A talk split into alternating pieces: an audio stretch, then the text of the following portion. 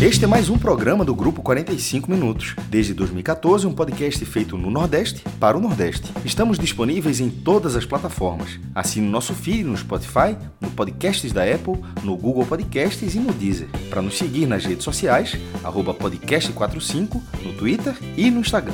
E se quiser debater os assuntos do programa com a gente no WhatsApp, é só entrar no grupo do Clube 45, apoia.se barra podcast45. Muito obrigado pela escolha e pela confiança.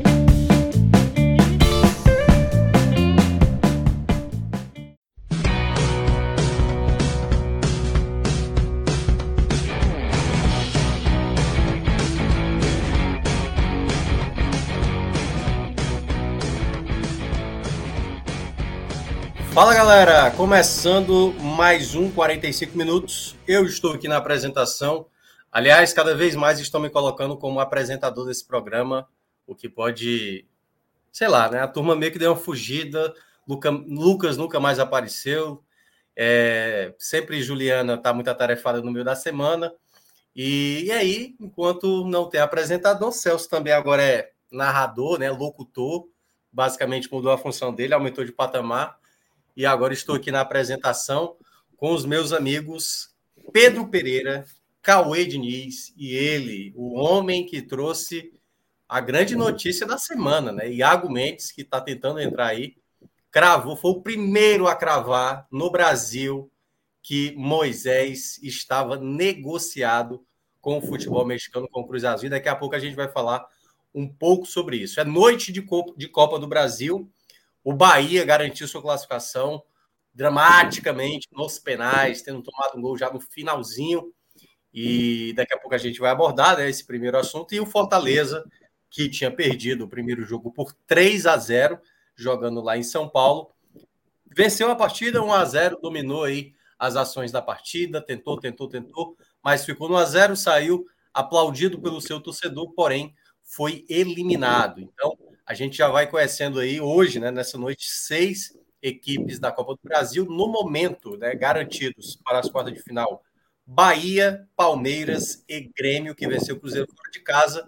O Botafogo está vencendo de 1 a 0 o Atlético Paranaense, está indo para a disputa de pênaltis. E o Corinthians vencendo 1 a 0 o Atlético Mineiro, por enquanto o Atlético Mineiro passando. O Inter está fazendo 3 a 0 no América Mineiro conseguindo reverter o 2 a 0 que tomou no primeiro, no primeiro jogo. E, claro, convido a vocês que estão aqui no chat, torcida do Bahia que está muito feliz com a classificação, já compartilha o nosso conteúdo, né? Quem está chegando pela primeira vez, aqui embaixo tem um botão de inscreva-se que você pode se inscrever no canal e repassar, né, compartilhar essa live para mais pessoas, que toda vez que tiver é, alguma live acontecendo, você vai ser notificado Claro, também a gente pedindo, olha que coisa, a gente não cobra nada.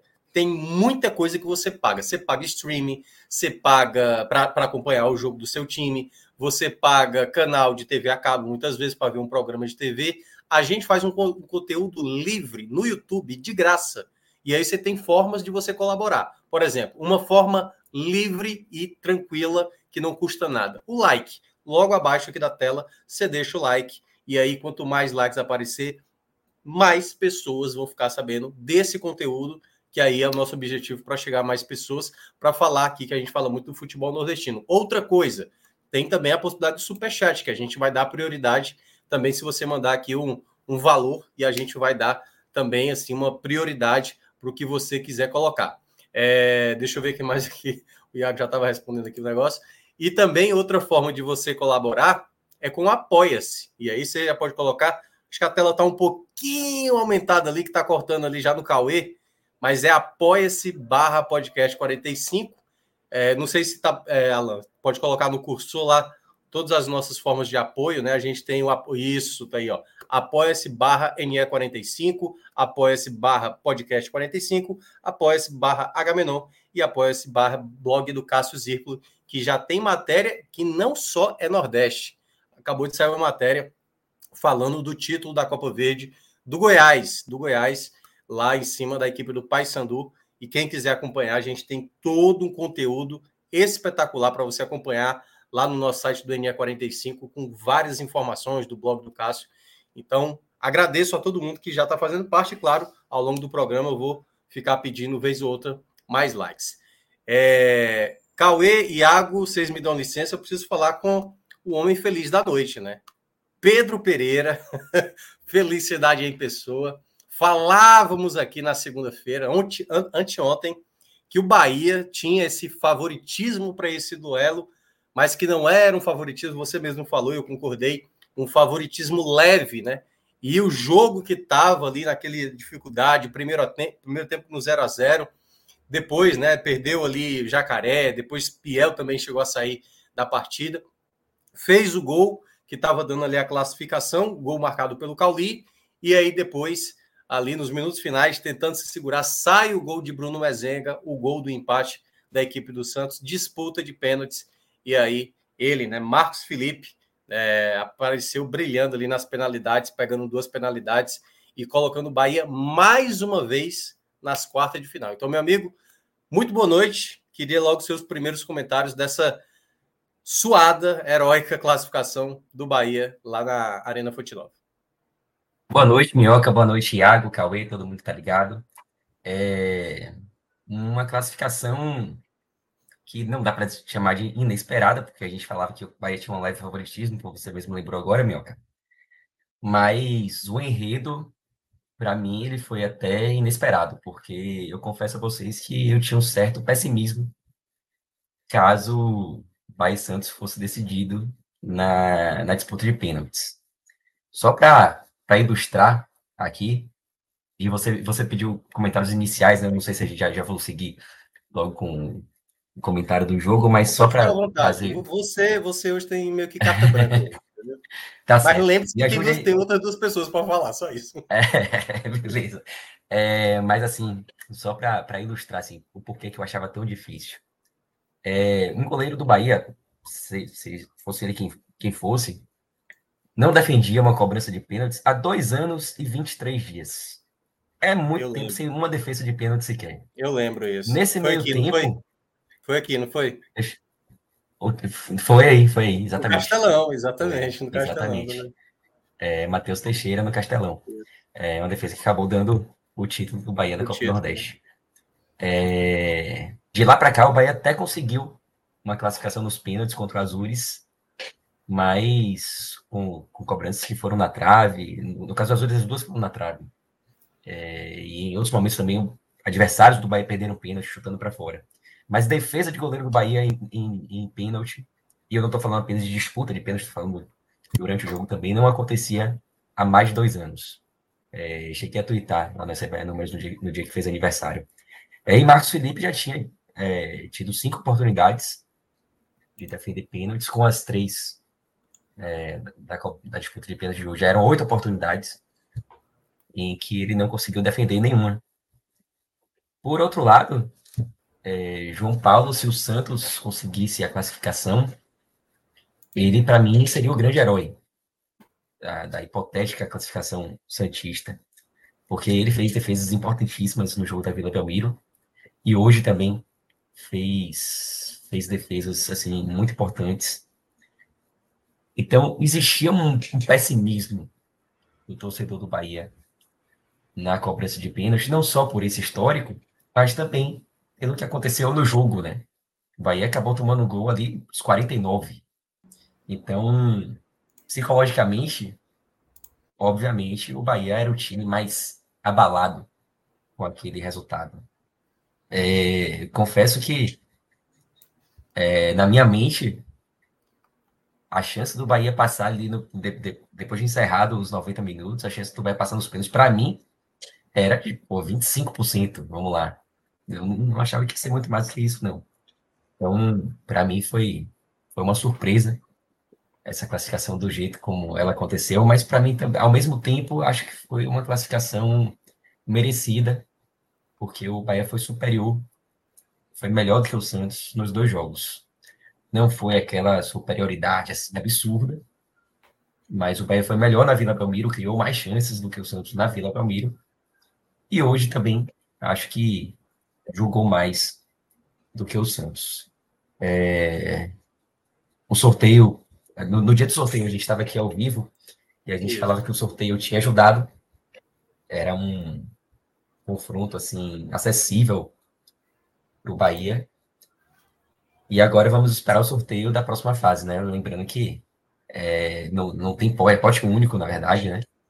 É, então pode acontecer qualquer coisa, mas obviamente o nível dos adversários ele vai aumentando na medida em que a Copa do Brasil vai se afunilando. Vou, vou parar por aqui para a galera falar e depois a gente volta para falar um pouquinho sobre como foi o jogo.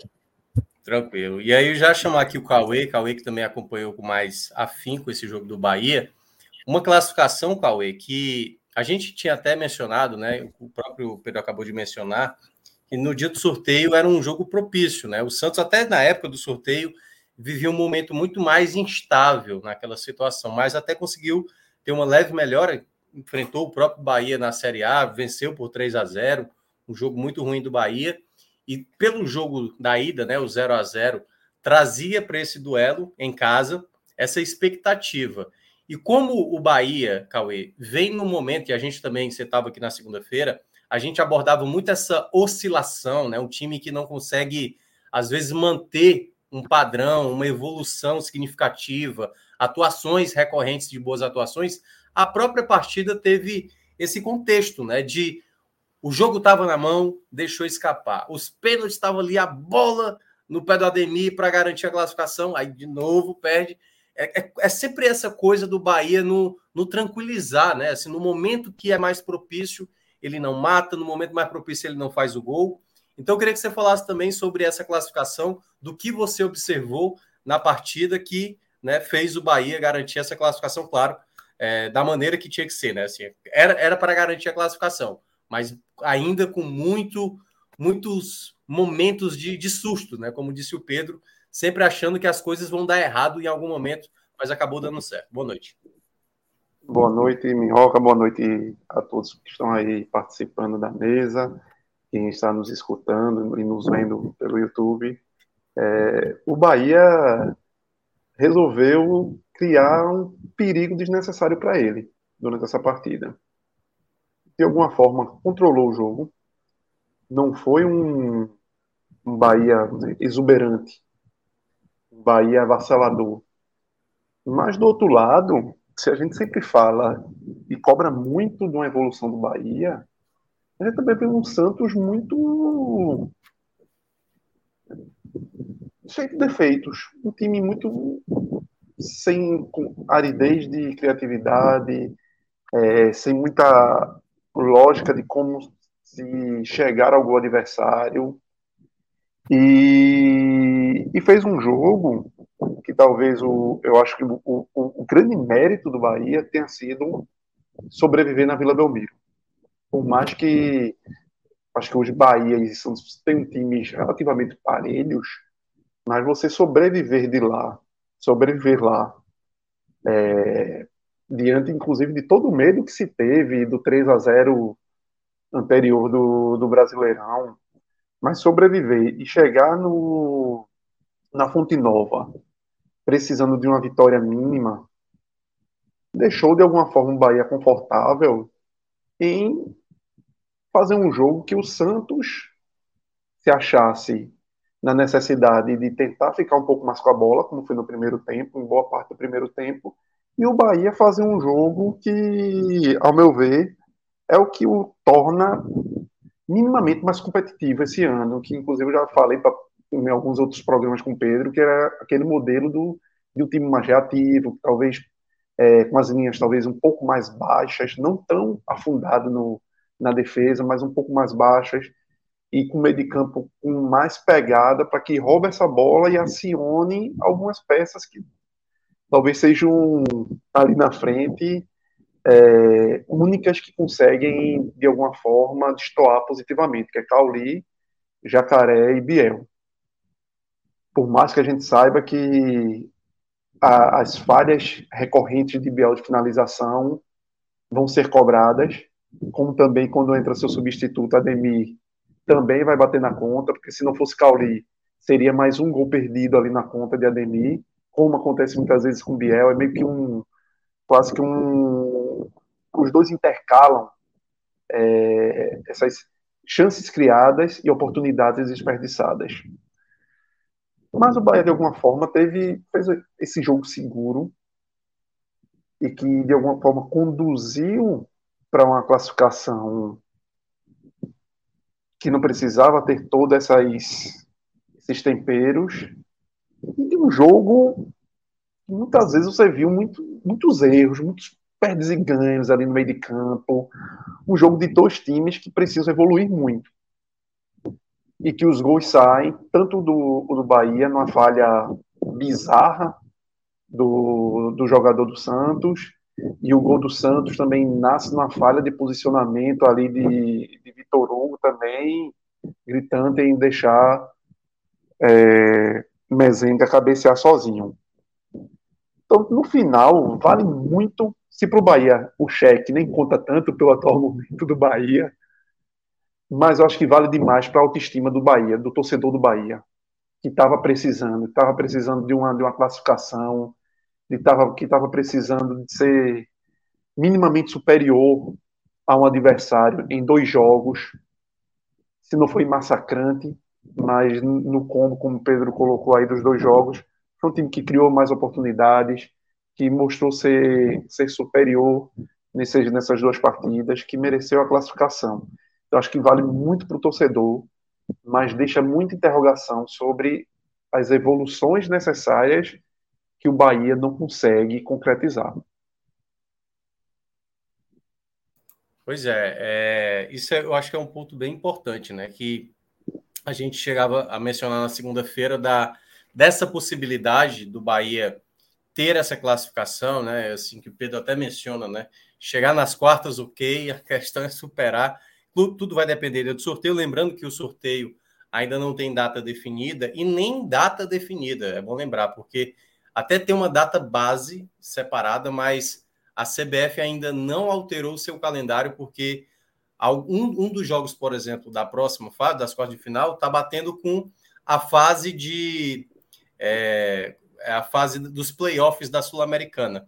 Então a CBF, claro, pode acontecer o Corinthians, por exemplo, que pode ser uma das equipes que consiga avançar, ele está jogando nesse momento e pode ir para a Sul-Americana ali para os playoffs, pode ser uma dessas equipes, mas tudo vai depender de como a CBF vai marcar. E esse sorteio é bom lembrar, né, né é, Pedro, que já vai ser o sorteio com o chaveamento até a final. Então, assim, já não vai ter um outro sorteio. Então, o Bahia já vai conhecer o seu caminho e saber, obviamente, os adversários que vai ter. É...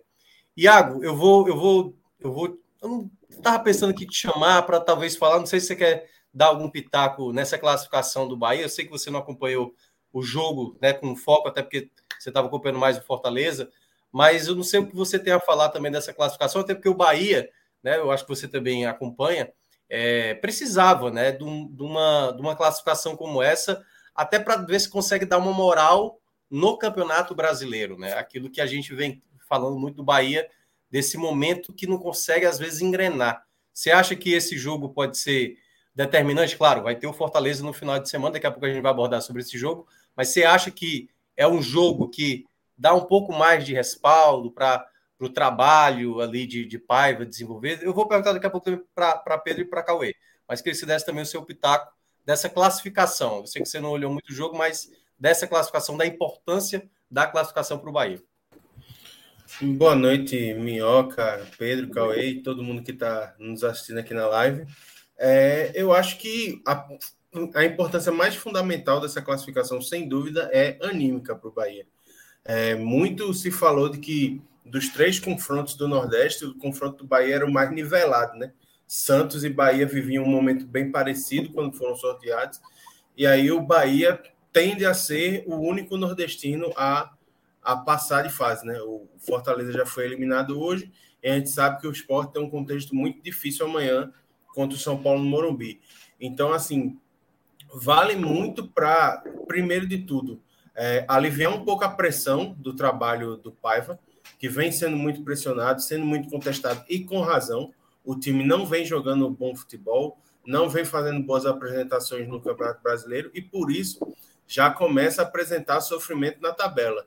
Então, acho que essa vitória vai servir para dar um pouco de tranquilidade para o Paiva e para poder, pode fazer com que o, o Bahia ele respire, consiga botar o trem de novo nos trilhos e tente é, começar a se afastar da zona de rebaixamento na Série A.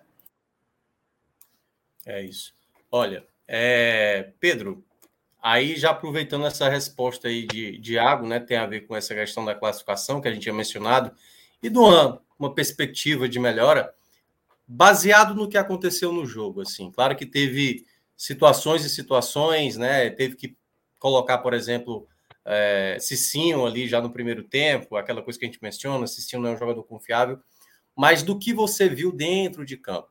Claro que ainda é muito cedo. Sempre com o Bahia a gente tem que ter um pouquinho da cautela, porque vê um momento positivo, vê uma vitória, aí no jogo seguinte já tem uma decepção. Mas no jogo de hoje, o que é que você observou assim das escolhas, até da postura? Será que teve a ver muito mais com o tipo do jogo, que era um jogo decisivo, mata-mata?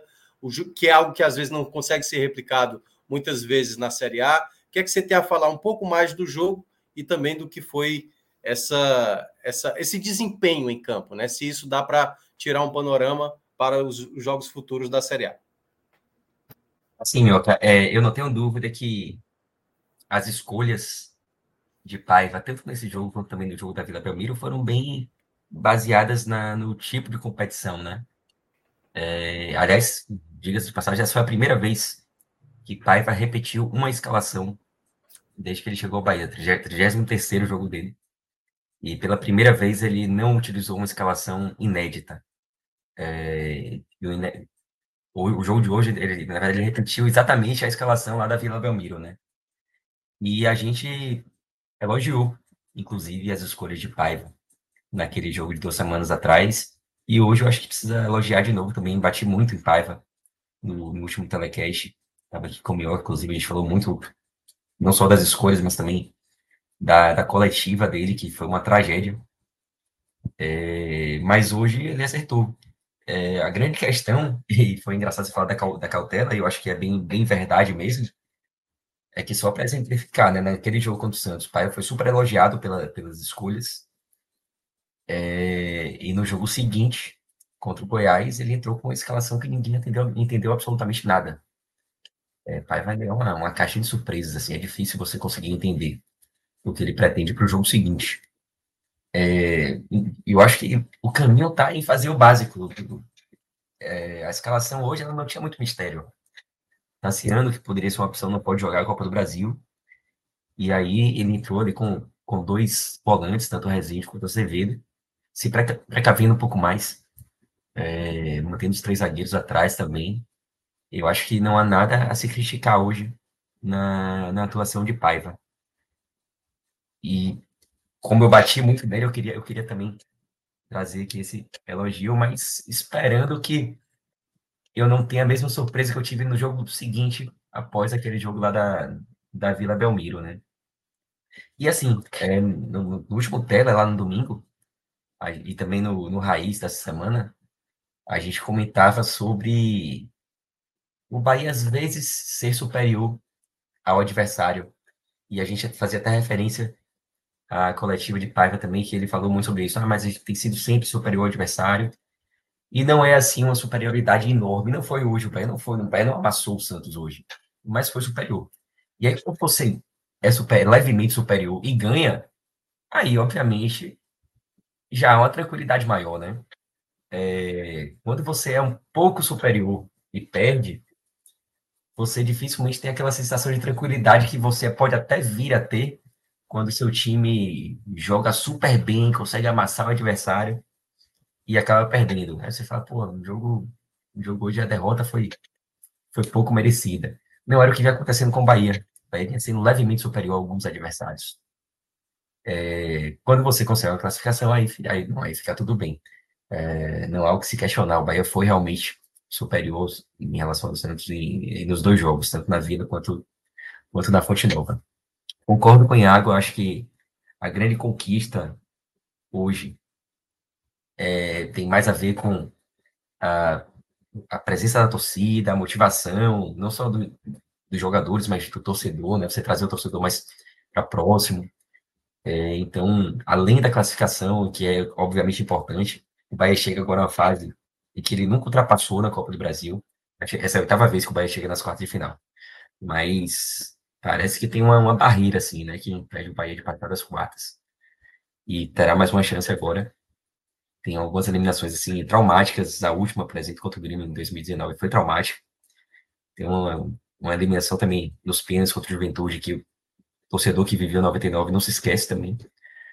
É, mas mais do que o fator é, competição, né? Você está numa, numa fase já bem bem para frente assim do, do, campeonato, tem esse fator motivação da torcida que pode refletir inclusive no Campeonato Brasileiro. Claro que a sequência é muito complicada, e a gente vai falar do jogo dificílimo que o Bahia tem no, no final de semana, mas não, não dá para negar que para o torcedor faz diferença e quando o torcedor chega mais próximo, isso tende a trazer bons resultados também dentro de, dentro de campo.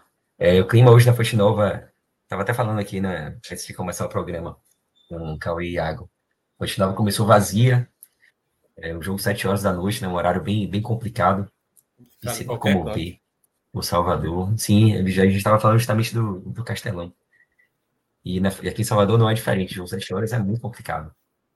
O jogo começou com um público pequeno, mas aos poucos a torcida foi chegando e, para mim, até me surpreendeu, assim, o público de hoje, 34 mil pessoas.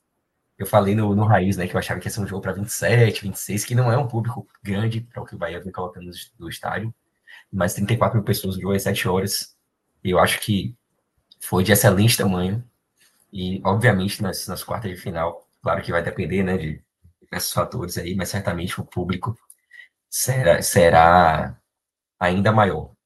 Então, eu acho que não tem como, como negar. O saldo hoje é muito positivo, apesar de que houve um momento assim de muita muita comoção assim na Fonte Nova que foi a, a, contusão de Biel, né? Biel tem sido é. o jogador mais importante do Bahia na, já, na temporada. Já, Pedro, já, já, se sabe assim o que foi, se foi algo assim mais sério, algo mais não, é, mas já tinha, teve toda a cara de muscular, né? Porque era um lance que ele tava. Era um contra-ataque fantástico, aliás, uhum. no Bahia. E não houve choque nenhum, ele, ele, parou de correr na mesma hora, levou a mão ali a coxa. É, e costuma ser uma, uma, contusão chata, né, de se tratar. É. A, a do Jacaré também foi, foi similar do Jacaré? Jacaré deve ter sido também. Jacaré deve ter sido também, que é um cara que vai fazer falta muito por conta da falta de um substituto, né? Embora, preciso fazer justiça aqui também, Cecil não entrou mal hoje, não. Teve até um lance que ele se embananou tudo lá e tal. Mas... É, tirando aquela bizarrice, né? É, tirando aquela bizarrice. É. Mas... Mas, é, mas é porque você tinha citado na segunda-feira aqui, Pedro, que vem agora uma sequência pesada, né? E aí você perder dois jogadores que te dão um pouco mais de segurança, isso é um, uma, um momento delicado, né? Principalmente após uma classificação como essa, você perde dois atletas importantes nesse momento que a tabela vai vai ficar mais mais pesada. É, são, são duas perdas importantíssimas assim. Jacaré, ele ele vem, ele tem sido assim um cara que tá eu, eu vou dizer eu ia dizer brilhando, mas brilhando é uma palavra forte, assim. Uhum. Mas ele tem ido muito bem, assim, como, como lateral. Acho regular, que, regular, a palavra dele. acho que é essa. Tem sido regular, tem sido regular. Nos últimos jogos, até achei ele um pouco mais, mais tímido, tanto um pouco mais dificuldade. Não fez uma partida brilhante hoje. É, não foi das melhores partidas que ele fez como, como ala. É, mas, no geral, ele tem saído muito bem. E a grande questão aí é a falta de um substituto, né? Então ele vai fazer muita falta por conta de um, de um erro claro de montagem de elenco para mim. E Biel é aquela coisa, Biel é o jogador, jogador mais importante, mas pelo menos você tem opções, né? Inclusive no início do Campeonato Brasileiro, Biel chegou até a ficar no banco em algumas partidas. Ademir entrou bem hoje, pode ser um cara que pode vir a ganhar mais chance agora com essa contusão de Biel, não sabe quanto tempo vai ser. Aliás, é... eu, acompanhei, eu acompanhei nos pênaltis, quando eu vi ele caminhando, rezando, eu falei, ei, já eu tá não vi. Ele já está na oração, é porque ele não está confiante. É. é. já foi pedido, pelo amor de Deus. Eu dei uma eu sentida, confesso que eu não falei, vi. Eu achei. É, rapaz, eu vou te, vou te vou dizer uma coisa aqui para vocês. Eu, eu, eu, não, eu não tenho superstição assim com, com disputa de pênaltis, mas eu não costumo assistir as cobranças do Bahia. Por uma questão de Isso não é mesmo. superstição. Isso não é superstição. Não, é, tá. não, Me não é diga por que, não é superstição. Me diga, vamos lá. Porque é nervosismo, eu apenas não consigo. Ah, tá. Eu queria conseguir, mas eu não consigo, porque o pênalti a favor do Bahia é um, é um lance muito, muito tenso, né? Porque se o jogador perde, perder um pênalti é uma tragédia, é uma das maiores tragédias É. do futebol, é, a perda de um pênalti. É, quando, é, quando é o adversário que vai cobrar, eu consigo ficar mais tranquilo, porque o evento raro na cobrança do adversário é o goleiro pegar, né? Então você é meio que você só tivesse a ganhar no, no- no lance, no pênalti Mas só contrário, por né? curiosidade, como é que a dinâmica assim, tipo, vai bater o Bahia, aí tu dá aquela velha. Viradinho. Cara, eu, eu assisto o jogo. Bota no é, mute, como é que é? em, casa, em casa é mais fácil, eu saio, eu vou pra sala, eu vou pro outro quarto. Ah, entendeu? E no estádio, tu espera só o Na grito. né? Fonte Nova, na Fonte Nova, eu assisto o jogo em pé, em uma região assim que já é próxima do bar, que tem um vão atrás de mim que eu consigo circular. Então eu fico ali, tipo, só que o cara fica procurando ali, né, as cabecinhas ali. Esperando a reação da turma, pra- né? Para assistir o jogo. E aí, quando pênalti, eu me pico, eu vou lá para perto do bar, circulo, fico andando para um lado para o outro. Eu ando, acho que é um dos momentos da, da semana assim, que eu mais é, me exercito, sem dúvida nenhuma, é na Fonte Nova. É, que eu ando muito assim durante o jogo. É, e hoje eu, foi dessa maneira também. Eu, eu não assisti os, as cobranças do Bahia e consegui assistir as três primeiras cobranças Que foram bem do, batidas. do, do Santos, que, que Ah, sim, foram a- as do Bahia foram gols, muito né? bem batidas, as primeiras. Foi. É, não- eu nem, nem assisti ainda. É, mas os, os, os gols que, que, que Marcos Felipe tomou, eu assisti os três. No quarto, eu falei, rapaz, não vou assistir mais essa porra, porque tá dando certo mesmo. Aí fui fazer xixi, aproveitei para os meninos que falam vou fazer xixi. Aí tinha uns dois caras fazendo xixi também. É, os caras falaram, porra, não, vai ser aqui, vai ser aqui e tal. Tipo, a primeira defesa de, de Marcos Felipe, eu tava no, Peraí, eu tava no banheiro fazendo xixi. Peraí. Tu tá com dois caras ali, dando aquela urinada no meio E conversando, batendo papo. Cara, como é que Não, isso sai? urinada e cada um segurando a mão do outro, tá correndo. Não, peraí, pô, não teve isso, né? Meu amigo, essa, essa teve isso, é não. época. O cara no meio Mas- da disputa de pênaltis e o cara não quer saber, vou, vou mijar. É, Já- pois é, foi, foi o que aconteceu. E aí deu certo, não assisti o pênalti, né? Eu falei, pô, deu certo, aí o último eu também não vou assistir, né? E não, não, não assisti também. Se, se tivesse mais xixi, eu até ia fazer xixi de novo, e aí seria superstição pura, né? É, aí sim. Mas, é, mas pelo menos, no fim das contas, deu, deu certo. Então é isso, mas o clima na Fonte Nova acabou sendo muito positivo, né? A gente falava no, no Raiz, eu, eu até disse que uma, uma derrota acho que não seria catastrófica em termos de, de ambiente. Por vários motivos. Primeiro, o pai já ter perdido para o Santos por 3 a 0 pelo Campeonato Brasileiro, uma derrota trágica, aí o ambiente já está mais desgastado mesmo. É, não, não, não existe assim, uma expectativa tão grande pela Copa do Brasil. Então, eu não achava que seria tão, tão trágico em termos de ambiente uma derrota para o Santos hoje. Claro que seria ruim, não estou dizendo que não seria ruim. Tipo, óbvio que seria ruim, mas não seria a, tragédia, a grande tragédia Sim. do ano. É, mas eu acho que a classificação, como ela foi, ela acaba trazendo um, uma emoção a mais, assim, e, e o ânimo do torcedor, ele, ele aumenta ainda mais com a classificação do jeito que aconteceu. Aliás, vou até aproveitar para o nosso colega Alan aí é, pegar uma imagem, né, que a gente até colocou lá no nosso grupo, do nosso colega Cássio Cardoso, que estava tra trabalhando na transmissão e que de maneira muito emocionada, né, tem uma imagem da, lá dele vibrando, assim, uma situação ensandecida, né? Então, se o Alan puder colocar a imagem na tela, não sei se o Iago estava acompanhando aí o relato de Pedro e o seu Cheguei momento na hora de... do- Cheguei na, Na hora hora do ninguém solta a mão de ninguém. É, pronto. Ali. Eu não sei se você já fez isso. Pera aí, pô, isso, isso não aconteceu, isso não aconteceu. É, a, a pegada de mão não aconteceu, não, mas a, a mijada aconteceu. Já, já teve uma dessa, Iago? Não, não, não. Nunca, nunca passei por esse aperto no estádio, não. Agora sim, já, já teve um momento de não olhar para. Veja, Iago, não foi aperto, não. Ele foi proposital. Não deu vontade. Ele não deu foi, vontade. Tava, foi, foi, eu, tava com vontade, tava com vontade, tava com vontade. Eu tava ali sem sei pra onde ir, meu irmão. O banheiro tava ali, o banheiro tava ali do lado. Falei, é a hora, a hora é essa. Agora, eu, eu achei engraçado ele dizendo que o lugar onde ele mais se exercita ao longo da semana dele é na Fonte Nova, andando de um lado para o outro. É um, é um, bom, um, bom, um bom exercício fez hoje. Foi capitalizado, hoje. capitalizou 4 milhões, e, 4 milhões e 300 mil para o Bahia. É, inclusive, Bahia já chega a 12,8 milhões, 12 milhões e 800 mil, maior arrecadação e compremiação da história do Bahia na, na Copa do Brasil. Olha a Cássio aí. Olha a Cássio aí. Isso aqui é, é felicidade genuína. É. Não, e olha o detalhe, a mão direita, assim, já no, sabe, assim, ó, agarrando assim com, com a felicidade que, é, que proporciona uma penalidade defendida aí e garantindo a classificação. Então, o Cássio Cardoso aí mostrando a emoção do torcedor. É, aliás, o Bahia que não vencia uma cobrança de uma disputa de pênaltis com seu torcedor presente no estádio há 27 anos. Muito oh, tempo. O Bahia vem, de uma, vem de uma sequência incrível de cinco triunfos seguidos em disputa de pênalti.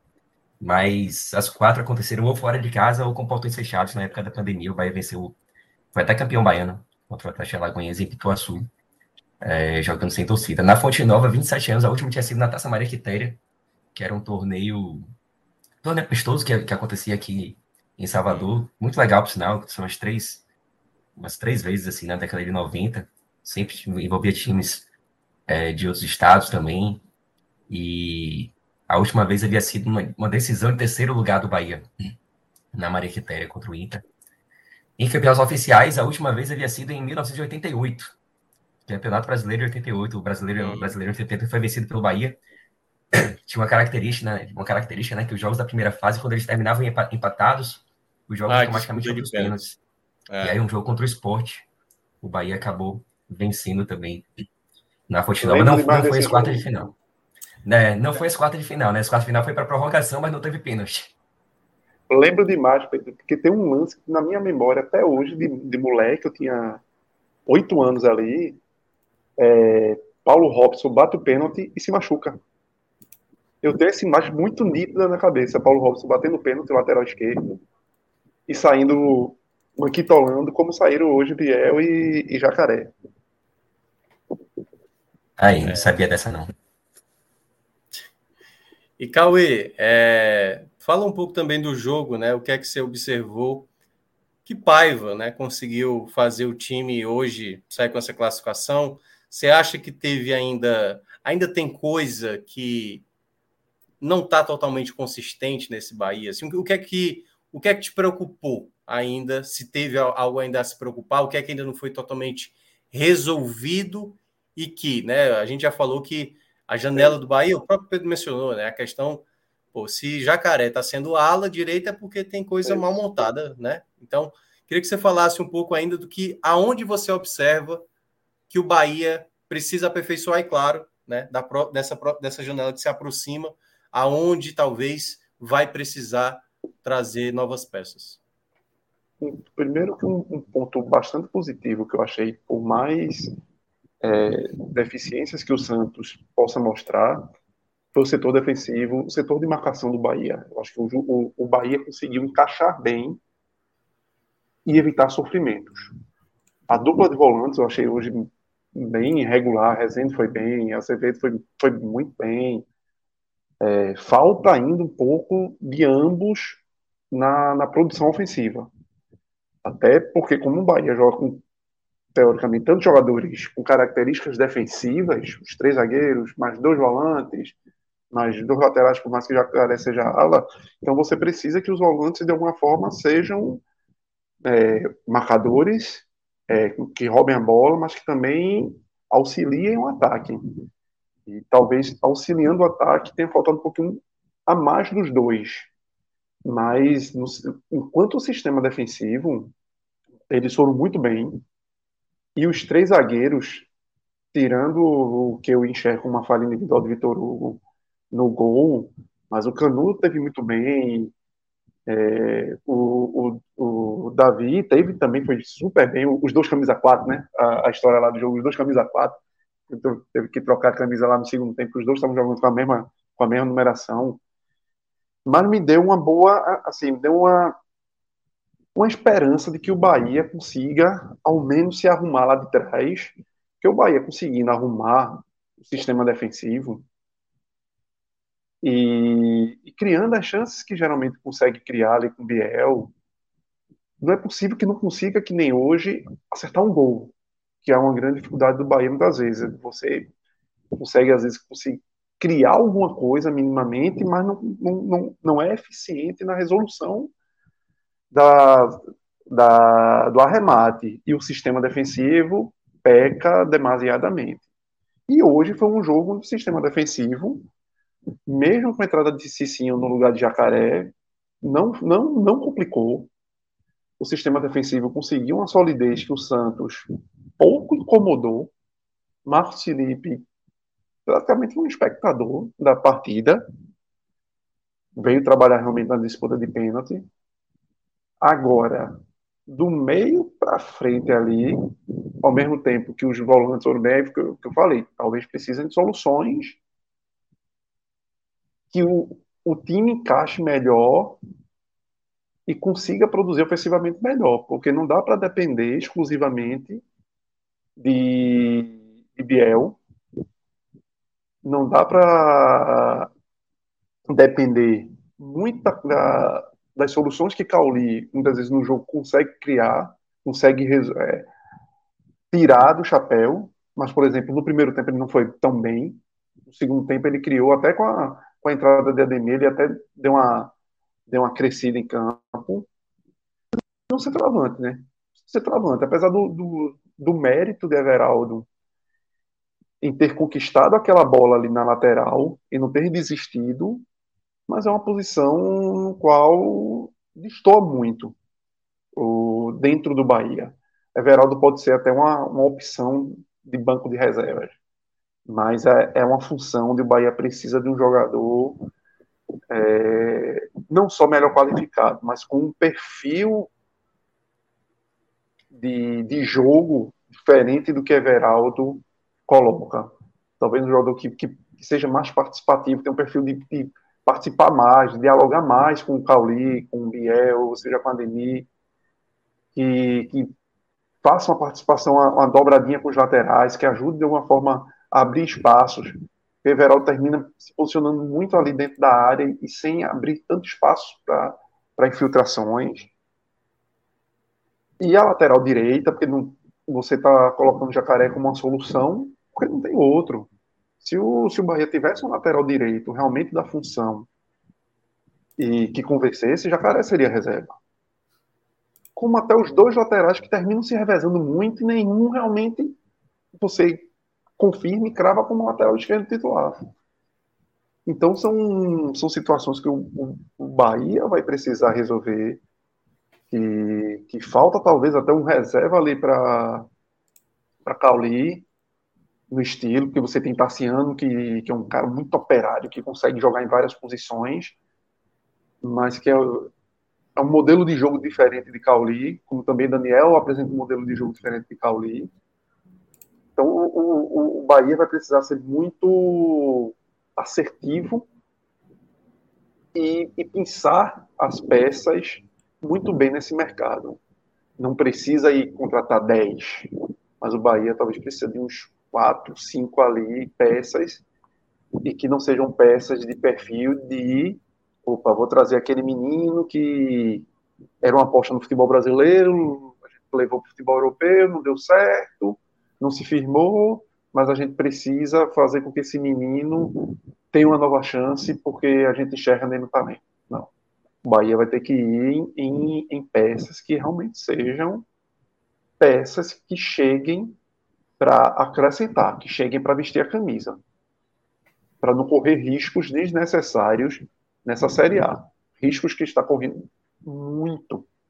Bahia hoje corre sérios riscos de chegar numa, numa abertura de janela em um cenário de dificuldades, de ter que realmente remar muito mais do que necessário. Perfeito. É, eu vou logo falar logo aqui dos destaques, né? Pedir para vocês falarem os destaques. Claro que a gente ainda vai abordar do confronto que acontece nesse sábado na Arena Castelão entre Fortaleza e Bahia, né? Mas só para fechar esse jogo, Pedro, queria que você citasse aí jogadores que foram bem, jogadores que acabaram não contribuindo. Qual é o seu pódio? Se tem aí só um jogador ou mais de um jogador, ou mais de três jogadores? Os destaques da partida para você. O Cauê já, já comentou sobre alguns jogadores que, que estarão certamente no, no meu pódio. É, eu acho que Rezende e Acevedo fizeram partidaça hoje, os dois, assim, dupla de volantes. E eu tenho até dificuldade de colocar um melhor entre eles. Rezende, talvez assim, a sua melhor partida é, pelo Bahia. Estou tentando caçar assim, a memória já está aqui faz um tempo, né? Mas fez uma partidaça hoje. E contribuindo, como o Cauê falou, contribuindo tanto defensivamente como também na, na saída de bola. E também gostei muito dos zagueiros, acho que Canu se destacou mais. É, só que aí a gente vem para aquele dilema, né? O jogo foi decidido nos pênaltis e Marcos Felipe foi herói. Então, eu, eu queria muito colocar o Rezende, o Acevedo como o melhor, mas quem garantiu a classificação foi Marcos Felipe. Ele até teve uma falha durante o jogo, um lance que ele se, se atrapalhou um pouco com a bola e tal, e por pouco o Santos não criou uma boa oportunidade, mas não tem para onde correr. Marcos Felipe, melhor em campo hoje. E para fechar um pódio ali com três, eu vou acabar, vou acabar sacando Canu, que fez uma partidaça, merecia estar também nesse pódio. Mas eu vou fechar aí com, com Acevedo e com Rezende. Entre os piores, é engraçado, né? o, o gol é o, o grande momento assim, no futebol, como, como tinha aquele programa, né? Verdade. É, e às vezes uma jogada ela, ela muda completamente as, as nossas escolhas ou não. É, mas até o gol do Bahia, eu estava muito propício, propenso, né? A, a, a colocar Cauli, que não estava jogando absolutamente nada, e Everaldo, que também não fazia uma boa partida, como os piores. É, só que Everaldo, o lance do gol, tem um mérito enorme de Everaldo, que acredita na bola lá na, na lateral, um vacilo absurdo de Santos também. É, e depois Cauli acaba fazendo gol também no rebote. Aliás, na cabeçada de Ademir, o goleiro João Paulo faz uma defesaça, né? Um dos, dos milagres assim que João Paulo fez nesses 180 minutos de Bahia Santos pela Copa do Brasil. É, e aí eu fico naquela, pô, será que eu colo, ainda coloco ele como eles dois como entre os piores? É, Cauli, como o Cauê falou, depois do gol ele cresceu. Ele, ele fez um, um segundo tempo ok. Então acho que Cauli, até por ter sido autor também do gol, eu vou, eu vou sacá-lo aí da, da lista dos piores e vou manter Everaldo. Por mais que seja necessário ressaltar a importância que ele teve no lance do gol, mas eu acho que no decorrer da partida ele, ele esteve abaixo. Não vou colocá-lo como pior, mas não tenho como não, não deixar ele no pódio. E aí tem outros jogadores que foram mais tímidos hoje também, né? Não teve assim uma péssima atuação de ninguém, mas eu acho que tanto o Rian quanto, quanto o Jacaré, eles, eles foram mais tímidos ali nas duas, nas duas laterais. Então eu vou fechar meu, meu top 3 hoje. E não vou colocar um pior, não. Seria, tá. seria injusto, assim, colocar um pior. Tal, talvez se fosse, fosse Rian. Mas tranquilo. vou poupar ele. Tá tranquilo, vou poupar ele. Acho que... Deixar de Cauê, para ti aí, destaques da partida. No trio, Marcos Felipe, pelo, por ter sido decisivo, já que, queira ou não, foi, foi nos pênaltis. É, Canu, tentei pegar um, um representante da zaga e um representante dos volantes. Para preencher aí, já que eu acho que foram os dois setores assim que dentro do jogo foi muito importante pela solidez dada para o, Bahia respirar, sofrer pouco e conseguir achar alguma coisa lá na frente.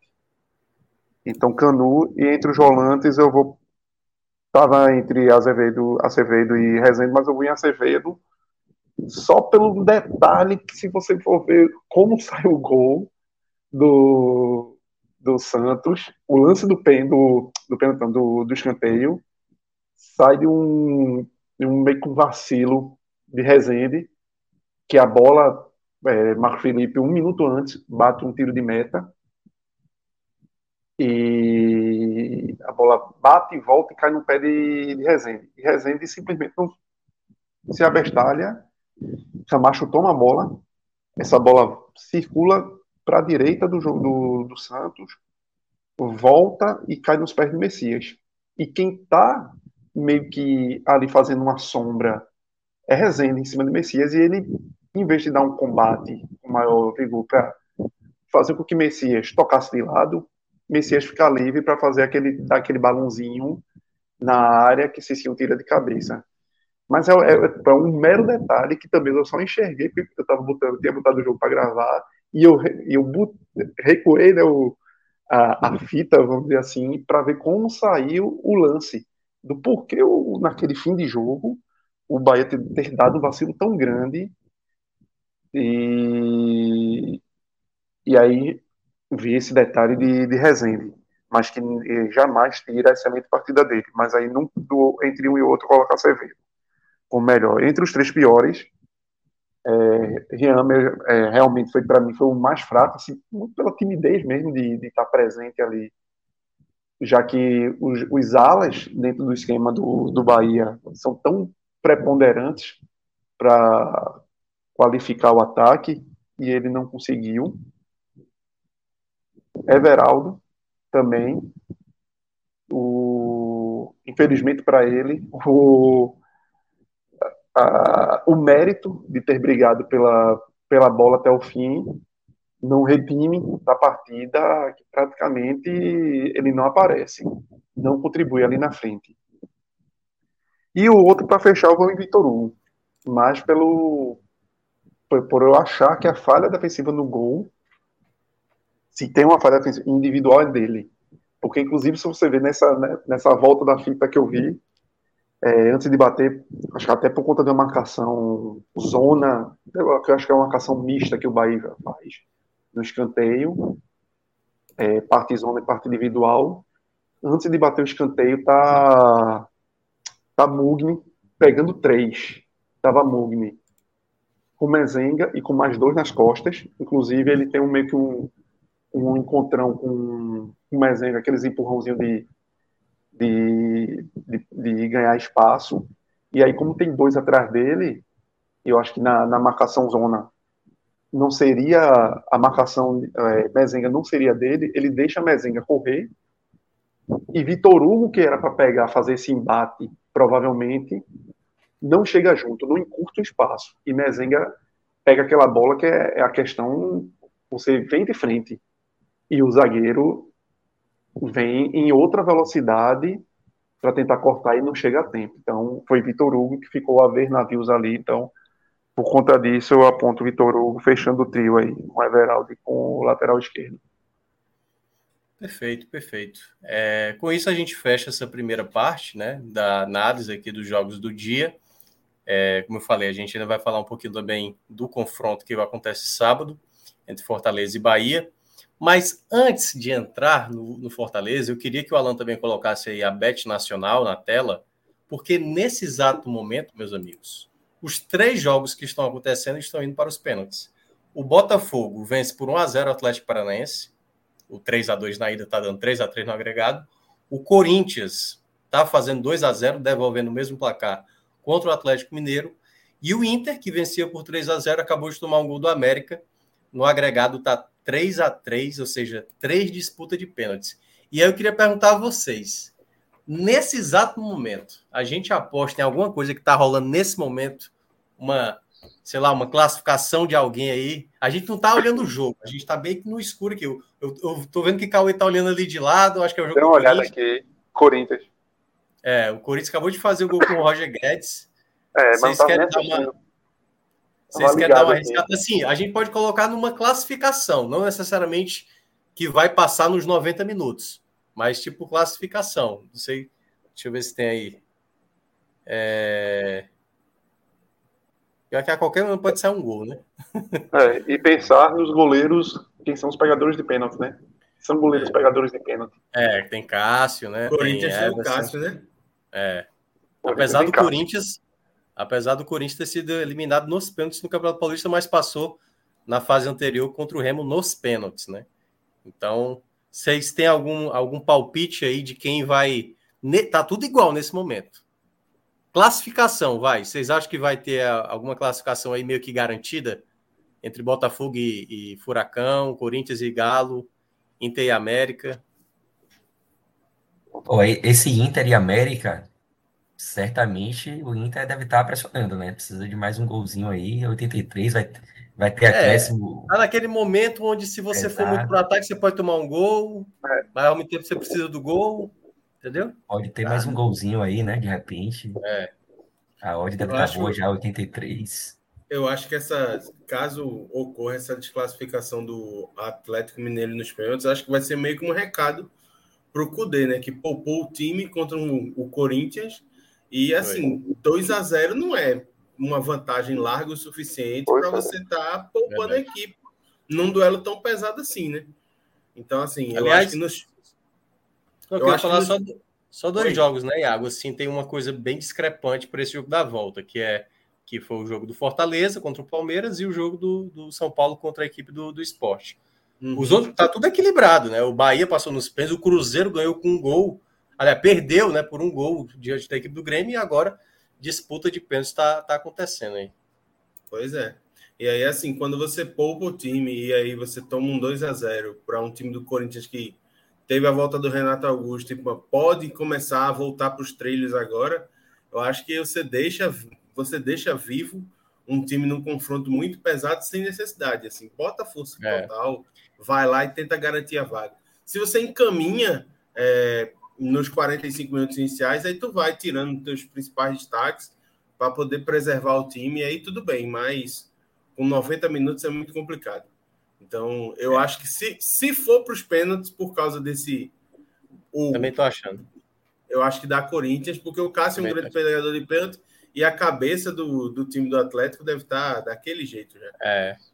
Tem como apostar Acho no Corinthians aí? Apostar a classificação do Corinthians? Hum, Ou só o, na vitória do Corinthians? O Alan Vai disse aqui nos É, bastidores que não tem foi, né? classificação. Não tem classificação. É só o resultado, Sim. né? É, eu botava um, gol- um golzinho aí no, no jogo entre Inter e América. Aí no- nos cinco minutos finais. Talvez Cadê? o Botafogo também aí. Esse jogo do Botafogo, Atlético Paranaense é Botafogo, aquele é, time... Bota- Botafogo, é, pode ser também isso aí, vai. Inter, para sair o próximo gol. Tem mais um aí?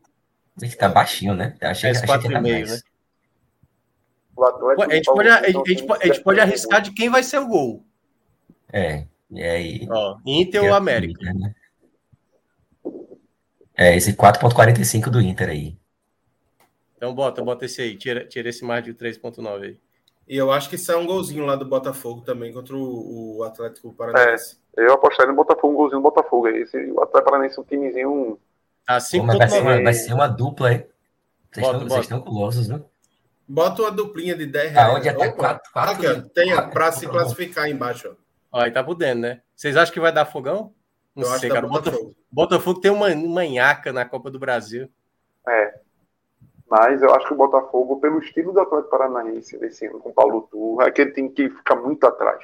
Tu quer apostar tá separado? é duas apostas diferentes para garantir? Tô, ach, tô achando a odd já alta demais pra. Então, então faz assim, ó, bo- bota, bota Separado. 30 nesse aí, bota 30 nesse do Inter com a América e aposta. Vai. Vamos, vamos separar.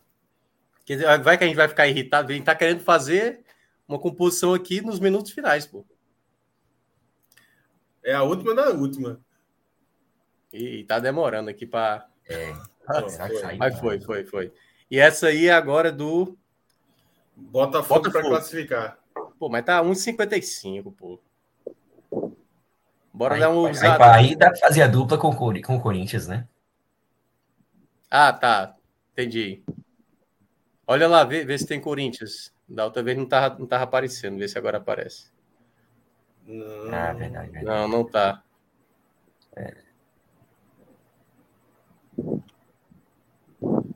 O que é que tem mais aí do Corinthians? Olha, vai, vai mais lá pra cima. Ó, s- 7,84. Mas Empate não vai, né? Tá 2x0 pô, pro Corinthians. Não vai acontecer empate. Não dá, não. Não dá, não. Nessa altura. Um não. gol, um gol do Corinthians. Um gol do Corinthians. Rapaz, eu não Aí eu não já me acho mais não. difícil. Eu acho Não, mais complicado. mas isso. o Corinthians, o Corinthians contra o Remo foi no, no, no apagar das luzes, pô. Ó, tem ali, ó, empa, é, mas é empate ao galo, né? Que é dupla hipótese. É. Essa aí tá morta. É, tá morta, porque é basicamente dois gols, né? Tem que fazer, no mínimo. É. Ei, peraí, tem ali um, um ambos os times marcarem, tem não? Ó, seis. Meteu um ambos marcam. Nesse jogo, É. não.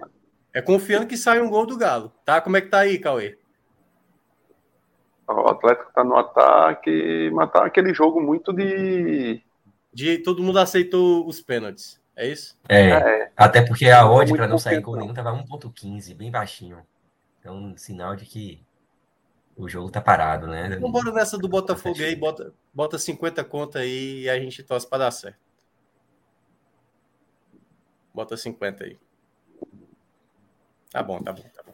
Inclusive, É eu, não, eu não vi o programa ontem, mas acho que teve, teve aposta no, no sub- É, segunda-feira, Mundial Sub-20. Pronto, Segunda- teve aposta no Mundial Sub-20 e deu ruim, viu? Ah, Pois na é. Copa do Brasil também deu ruim pra caramba. Copa do Isso. Brasil foi foi umas, umas apostas malucas lá, de Fortaleza ia, ia meter quatro. Acho Não, que foram, é. Não, acho que eu ainda na. Argentina e o negócio ficou Perdeu feio a coisa. Argentina. Eu- só vi o Brasil. 2x0 da Nigéria hoje. Meu amigo. Que Acabou, coisa. tá disponível mais não.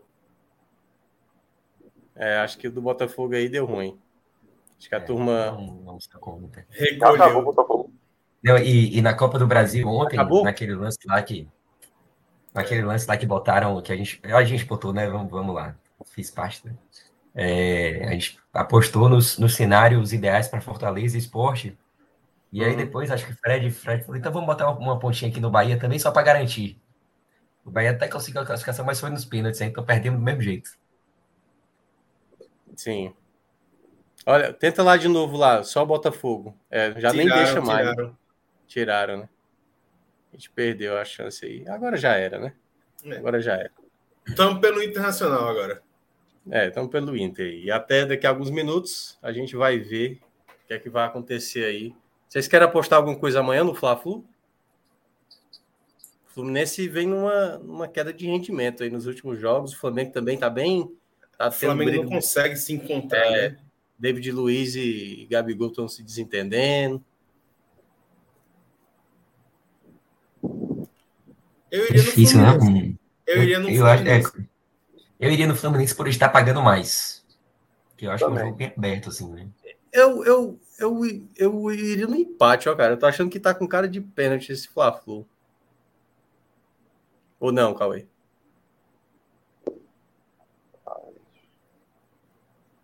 Eu iria, eu tô na mesma de, de Pedro. Eu vou mais pela grana. É tão É? igual que se tiver que apostar, eu vou pela grana. No, no caso Fluminense, tá falando? Fluminense, isso. Mas é muito aberto aí, um jogo tá muito Como é que tá? aberto. Du... É, dupla hipótese tá 1,58, né? Ali, empate ao Fluminense. Bora nesse Fluminense, vai. Tô nem vendo, não. É Gabriel Amaral é que vai ter que resolver esse negócio aí. Vamos de contra aí. Acho que dá pra botar cinquentinha no Fluminense. Vambora, 50. Gabriel reembolsa. Se der errado, Gabriel reembolsa. Isso. É, tem dinheiro pra caramba, recebe muito mais superchat que a gente. E se, e se ainda quiserem mais uma opçãozinha de aposta, amanhã começam as finais da NBA, né? Isso, exatamente. Mas vai dar Denver, tô, tô com eles. Tá, pode. Nuggets e Miami Heat. Pagando 1,26. Tem como fazer aposta é, dentro do jogo, Alan? Dá uma olhadinha aí. É, fazer o, o, o triple double aí do Jokic que tá fazendo. É, faz, faz com facilidade. Todo jogo para ele é a cor mais fácil do mundo. Pois é, tá com média, né? Fez oito na pós-temporada já. É absurdo, homem. Mas o que é que tu sugere aí, Iago? Mas, mas vá, vá, vá um pouquinho na segurança. Não vai também usar muito, não. Pelo amor de Deus, cara gastando muito aqui. Tá, vamos lá. Vamos na segurança, então. Vai descendo para a gente ver os jogadores, Alan, por favor. Para a gente ver a pontuação base do Jokic e ver o número de rebotes também, que eu acho que é uma aposta segura. E se der para fazer, né? Eu não sei como é que vai. Cadê? É... Esses são os do Miami. Pronto. Nicola Jokic. Passou. Aí, daí. Ali subiu. Cadê? Pronto. Nicola Jokic, mais que 26 pontos. A 40 eu acho difícil, mas essa de mais de 28 está bem atrativa. Tem como marcar, por exemplo, para fazer duas apostas? Eu tendo. Bota, marca esse ela, ela, aí. Ela e descendo para ir lá nos rebotes, para a gente dar uma olhada. Bloqueios, ressaltos. ressaltos. Eu acho que esses ressaltos são os rebotes ali. Agora foi muito, foi muito. Rebotes, tá aí, tá aí. Total de rebotes, boa. É, vai descendo. Nicola Jokic, 13,5. Também é uma aposta interessante. Eu acho que colocar mais de. Porque ele tá fazendo média de mais de 13 rebotes por jogo. Então, desce mais aí, desce mais ficaria por 1,95, né? É uma é. boa aposta. Dá para fazer as duas numa dupla? É. Não é possível, não. Não é possível fazer, né? Fazer separada. Então eu ficaria, eu ficaria com a pontuação. Acho que ele faz mais de 28 pontos. E aí colocaria, sei lá, 20 reais, só para dizer que fizemos uma aposta. Tira essa aí do, dos rebotes aí. Pronto, então pronto aí. Tá feitas as apostas. Amanhã, jogo 1 da grande final da NBA. E o kit aí para acalmar os corações da turma do Celtics, que está bem traumatizada. E arrumar o, prim o, primeiro troféu de campeonato da história do Denver, né? Também. Oh, exatamente. Já, já ganhou a final, né? Da é, conferência. Nunca chegou, nunca, nunca chegou, nem na final, nem na final da NBA. É. Mas é isso, galera. Quem quiser apostar lá, entra com o código podcast45 e ajuda demais. Então, já fazendo aí a, a, o anúncio para vocês, para que vocês entrem na Bet Nacional, façam suas apostas e tentem aproveitar se a gente tiver ainda sucesso. A gente apostou o que no Inter, que eu estou tentando lembrar o que foi. Era só classificação? Um, um gol, Era gol, é? É, um gol. Um gol, Tem que tá com o cara que vai sair, não. Tá difícil aqui. O Botafogo e o, e o Furacão já foi para as penalidades aí. Mas é isso. Agora é. Eu tô achando que a gente, já, a gente jogou por fora 30 reais, não foi? Foi 30 reais, né? 30 Tudo reais no pelo 30 reais no mar. Pessoa, se sair um pênalti agora pro Inter, a gente não consegue mais fazer live, viu? Só para deixar claro. A live simplesmente para. Tem que assistir, tem que assistir o pênalti e, e torcer. É, exatamente. E aí, meu amigo, é desespero aqui. A gente vai ter que fazer um react no final. Alguém, alguém sabe quanto tempo foi dado de acréscimo, aqui já está com cinco minutos. Eu estou olhando aqui. Mas eu não sei quanto tempo de acréscimo foi dado. Mas acho que vai ser. O do Corinthians faltam dois. É, falta dois minutos. Mas é isso. Dois, então... dois minutos de ferro. É, mas enfim, não tem muito o que fazer. Mas obrigado aí a todo mundo. Pode tirar da Bet Nacional. Daqui a dois minutos a gente vai saber que a gente jogou 30 reais para fora. Mas é isso. A gente usou, né? Pelo menos a gente arriscou não deu tempo de apostar no Botafogo, mas e, eu acho que vai dar Botafogo, só para nossa tristeza, entendeu? A gente demorou para apostar, a gente perdeu a chance de talvez ganhar o dinheiro. A gente vai já descobrir se a gente perdeu o dinheiro ou a gente aliviou de perder mais dinheiro ainda.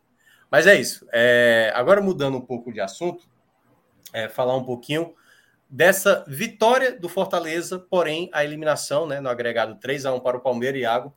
E um jogo onde o Fortaleza tentou o máximo, né? Eu vi até os comentários aqui, aliás, teve dois comentários aqui do pessoal, não sei, assim, talvez muito ressentido, sabe? Primeiro, teve do Ivo Pereira aqui, Pedro, que ele falou assim: tá vendo, vocês disseram que o Bahia era horrível.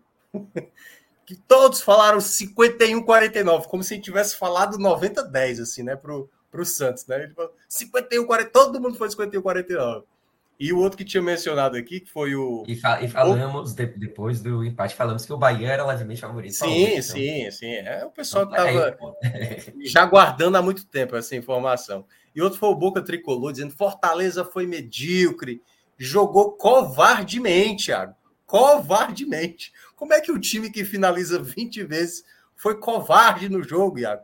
Tente explicar, ou tente pelo menos. Eu acho que ele está bem equivocado aqui na análise dele, mas Fale aí um pouquinho do que você observou do jogo da Arena Castelão de Fortaleza.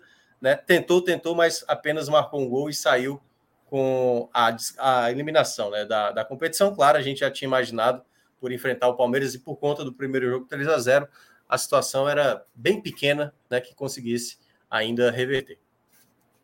Então, Minhoca, realmente assim, eu, eu, eu discordo bastante é, do, do comentário do nosso colega do chat, porque assim, se existe uma coisa que o Fortaleza não foi ao longo de toda a partida, foi covarde. Porque eu não consigo enxergar um time que entra num 4-2-4 para uma decisão como um time covarde. É, o Voivoda já na escalação dá a entender que o time do Fortaleza vai tentar, é, com todas as forças, a, a, tentar a reverter o placar. Então, assim, ele escala um time com um meio campo só com o Zé Wellison, como um homem de mais contenção, escala o Pochettino, que é meia e que às vezes atua até às vezes deslocado para a ponta como segundo volante e coloca espetados o Guilherme e o Iago Pikachu, Pikachu e coloca o, o Luceiro de centroavante e o Thiago Galhardo jogando de segundo atacante, mas também recompondo para fazer a meia de ligação. Então, assim, é uma escalação muito ousada do Fortaleza, para começar uma partida contra um time que é fortíssimo, como é o time do Palmeiras. E aí, bem, assim, os primeiros 15 minutos de jogo, o Fortaleza ele busca muito é, chegar ao ataque, só que a gente tem que lembrar que assim, o Palmeiras não é qualquer time, é o atual campeão brasileiro, é um time que tem a estrutura de uma equipe que foi bicampeã da Libertadores, que tem um técnico que perdeu nove jogos nos últimos 100, certo? e que só tinha perdido na sua trajetória de mais de 200 jogos com o Palmeiras uma vez por três gols de diferença ou mais. E que só tinha sofrido quatro gols em uma partida duas vezes em 200 jogos. Então, assim, a missão do, do, do Fortaleza, e eu até é, na chamada da matéria que eu fiz desse histórico ontem, eu até meio que fiz um, um trocadilho é, com a figura do Hércules, que é um, uma das referências desse elenco do Fortaleza. É um trabalho Hércules, é quase um dos 12 trabalhos de Hércules, a missão que o Fortaleza tinha diante do Palmeiras. Mas ainda assim, a gente viu um Fortaleza que buscou, brigou e que foi melhor do que o Palmeiras durante todo o jogo, na minha opinião. E aí, assim, durante os primeiros 15 minutos, faz a blitz alta, né? Tentando tomar a bola do Palmeiras no próprio campo e tentando distribuir a bola rápido para tentar chegar ao gol. É, tenta sempre que o Palmeiras vai para o ataque, roubar a bola da maneira mais rápida possível e se lançar ao ataque. E aí teve algumas ocasiões até que é, essa tentativa de ataque rápido causou um pouco de precipitação, como foi um lance que o Galhardo rouba uma bola no meio de campo, ele arranca sem é, sem olhar para os lados, chega, é, dribla um defensor do Palmeiras e bate, tendo o Pikachu entrando pela direita livre. Mas assim, não foi por falta de tentativa e não foi por falta de coragem. A gente tem que lembrar que assim existe um adversário muito qualificado à frente do Fortaleza e que apesar de todo o retrospecto positivo, que a gente eu pode até falar sobre isso quando for fazer a análise do confronto entre Bahia e Fortaleza, é, era assim muito difícil que houvesse a, a, reversão do placar. E foi o que aconteceu. Assim, o Fortaleza ele tinha um dano muito grande vindo do primeiro jogo, dano esse que inclusive foi citado pelo Galhardo na entrevista pós-jogo, mas em nenhum momento se furtou de jogar. E eu acho que assim, apesar do Palmeiras ter se defendido muito bem, o gol que o Luceiro marca na partida é um prêmio tanto para hoje o elenco do Fortaleza, que fez tudo que estava ao seu alcance, para o Voivoda, que não teve medo em nenhum momento, e que, mesmo no segundo tempo, depois de ter virado o, para o intervalo 0 a 0 continuou colocando o time mais para cima, utilizou Caleb, depois de um tempo colocou dois centravantes, colocou o Luceiro e o Romero. Então, assim, não, não foi falta de tentativa. Tanto que, como você mesmo disse, foram 22 finalizações.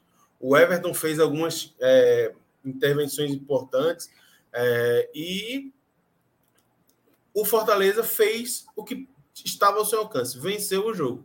É uma pena que, assim, o desempenho ruim na Allianz Arena e a arbitragem um pouco complicada, apesar da defesa do analista da CBF dizendo que, na visão dele, realmente havia sido pênalti, acabaram meio que minando o Fortaleza que já vinha, para mim, no confronto mais difícil dos nordestinos. Assim, era a maior, dada a, a comparação entre os times, era a maior diferença técnica. Apesar de não ser, para mim, o confronto mais desequilibrado, mas era a maior diferença técnica entre as duas equipes. Então, o Fortaleza faz o que lhe cabe. Infelizmente, não foi o suficiente, e aí foi o que é, é uma coisa até que eu cito na matéria, que assim, Fortaleza fez o seu dever de casa, só que o prejuízo já era muito grande. E aí também enaltecer uma coisa que foi muito importante, que foi o apoio da torcida, né? Um jogo que o Fortaleza está com 3 a 0 nas costas, que é num horário que a gente sabe que é muito complicado para a mobilidade, o Fortaleza consegue colocar quase 44 mil torcedores na Arena Castelão, que empurraram o time até o fim e que, mesmo com a não classificação, se viram satisfeitos com o que o, o time apresentou em campo. É, reconheceram né, a luta que foi, assim, não é fácil, como você bem citou. Esse jogo do 3 a 0 que o Palmeiras perdeu, três gols de diferença, foi contra o Inter na última rodada do ano passado. O Palmeiras já era campeão e tudo mais, o Inter jogava em casa ainda tentando garantir a segunda colocação. E, enfim, então era muito difícil imaginar, né? E claro que durante o jogo, eu até na rádio falava isso, Iago, que era o Fortaleza, né? O torcedor fica, pô, velho, se não tivesse tomado aquele pênalti ali, claro que tudo. A gente não sabe o que, é que iria acontecer. Se o Palmeiras faria o gol com o gol tão cedo, já teria feito um segundo, se demoraria para fazer o gol, se de fato iria construir o 3 a 0 e aí eu acho que a arbitragem ela atrapalha um pouco até a gente analisar do que seria a partida. Então, de uma certa forma, eu acho que, e aí já falando um pouquinho do que eu observei da partida, eu vi o Fortaleza é, fazendo tudo o que podia, teve uma certa dificuldade de finalizar mais próximo ali da meta do, do Everton, até porque teve é, mais finalizações de fora da área, mas teve uma boa cabeçada do Brits, que foi muito perigosa no primeiro tempo, teve uma jogada que foi com o Pikachu na direita, que o Galhardo ajeita e o Lucero chuta fraco, né? Não pegou com muita força. Eu acho que foi as melhores jogadas do primeiro tempo e no segundo as, tempo. E as duas logo nesse período que eu disse de pressão, Isso. logo no início do jogo. Isso. Então, assim, o, o, Palmeiras é o tipo da equipe que você observa. Eu até cheguei também a citar isso na rádio. Que qualquer cenário que você observa para o Palmeiras, o Palmeiras sabe utilizar. Então, por exemplo, se fosse o contrário, se o Fortaleza tivesse feito o 3 a 0 e o Palmeiras precisasse fazer os três gols, isso considerando que o Palmeiras jogasse em casa, né? O Palmeiras já passou por essa situação duas vezes, né? Até nas finais do Campeonato Paulista. Perdeu para o Água Santa esse ano, conseguiu reverter. No ano passado, perdeu por 3 a 1 para o São Paulo. São Paulo jogando muito bem. Foi lá, fez 4 a 0 no Allianz Parque. Então, é um time hoje no Brasil que, qualquer circunstância, ele consegue, né, principalmente mata-mata, ele geralmente ele consegue reverter. No ano passado eles caíram na Copa do Brasil, muito mais pelo erro de arbitragem, que acabou ajudando o São Paulo, do que propriamente por, por conta da bola jogada. Mas é, o desafio era muito grande. Mas eu acho que é isso. O sentimento do torcedor é de exaltação, né? Para esse momento que uh, o time vinha numa sequência pesada, o desgaste pesando e tudo mais. E com essas três vitórias, apesar dessa vitória de hoje ser uma eliminação, eu acho que o Fortaleza vem né, no, no, de novo no crescimento. É, uma outra coisa sobre o jogo, já para terminar, e depois quero tratar um outro assunto com você. É, eu acho que até a ideia de jogo que ele, ele pensou deu certo na medida do possível. Né? Eu acho que ele tentou o máximo pressionar, agredir. Né? A gente falou dessas finalizações, mas é, o último detalhe, o detalhe a mais que faltou, que é fazer o gol cedo, tentar fazer um gol no primeiro tempo, para tentar um segundo gol e depois ali no final para ver se conseguir um terceiro gol. isso acabou não acontecendo, né? Quando faz o primeiro gol, ainda tinha um tempo ali que poderia fa fazer, mas como o Palmeiras, uma equipe que protege e sabe, sabe cadenciar o jogo na hora certa, acelerar, desacelerar, eu cada vez mais que olhava, pô, mesmo esse gol, eu ainda não sinto que o Fortaleza, sabe, assim, teria que acontecer os gols na prática, entendeu? Por mais que estivesse jogando melhor e jogou melhor do que o Palmeiras, eu senti que o Palmeiras estava sempre tranquilo. Tanto é que antes da jogada do gol do, do Fortaleza, sairia um gol do Palmeiras e eu acho que o Navarro atrapalhou o chute do Veiga, né? Porque era uma bola que para mim ia em direção ao gol. E o Navarro colocou o pé ali, acabou ficando impedido e na sequência o chute do Poquetino que bate na trave e volta para o Lucero para fazer o gol. Então, eu acho que teve esse, esse ponto. Agora, queria tratar, assim, claro que o jogo ele se torna até pequeno por tudo que é, o Fortaleza já sabia que teria para esse jogo. Né? Acho que a festa da torcida, como você se lembrou bem, era um horário complicado, o jogo já estava 3 a 0 era difícil imaginar que ia ter muita gente na Arena Castelão, mas eu acho que o torcedor fez a parte dele e o Fortaleza está mais uma vez aí rumando para tentar superar a marca de um milhão de torcedores na temporada, já superou a marca de 500 mil. Falei. E um detalhe curioso que eu até estava falando com os meninos nos bastidores é que, assim, a parcial de ingressos reservados via check-in, via compra, foi maior do que o público de fato, né? A parcial ao é, de manhã era de quase 48 mil e hoje tinha um pouco mais de 43.200 no, no, na Arena Castelão. E aí, assim, é um reflexo do horário complicado e dos problemas para se chegar no estádio, né? Mas ainda assim a torcida não deixou o time na Sim, mão. sim, é um ponto muito importante. Agora sim, apesar da equipe ter perdido hoje uma quantia financeira, aliás, né, esse dinheiro já meio que já estava na mão do Palmeiras, né? Hoje o Fortaleza confirmou a venda né, do Moisés, a maior venda do Nordeste, assim, uma cifra bem considerável, né? Ali por volta de 22 milhões. Fortaleza acabou garantir, garantindo esse valor. E eu queria que você falasse um pouco, até porque você foi a, a primeira pessoa que conseguiu apurar sobre essa informação, né? O, o, clube mexicano já interessado, o Cruz Azul, e que, assim, rapidamente, né, da, da informação que você trouxe ontem, já para a conclusão hoje, o negócio aconteceu, Fortaleza perde o jogador, então eu queria que você falasse de como é, foi essa transação, né, tra trazer detalhes dessa venda que o Fortaleza fez e também a sua análise dessa saída, né, do próprio do próprio Moisés, o peso que traz dentro do elenco, claro Fortaleza perde um jogador agora, vai ter um mês aí sem um jogador, né? Vai ter que contar com Guilherme e Romarinho por enquanto, até abrir a próxima janela para trazer, né? Ah, é, assim, pode até trazer antes, mas para utilizar o jogador a partir do mês de julho. Tá, vamos por partes. É, a informação de que o, o Moisés ele estava sendo negociado com um, um, clube mexicano, ele, ela chega há alguns dias antes de a gente conseguir concretizar de fato e de direito, né? Tanto que, assim, primeiro a gente sabia, era cravado que havia um clube mexicano que tinha interesse nele, e inclusive a gente conseguiu até descobrir quanto seria o salário dele, o quanto ele ganharia, que era um, que é na casa, o salário dele fica na casa dos 600 mil reais lá no Cruz Azul, só que a gente ainda não tinha confirmação do clube.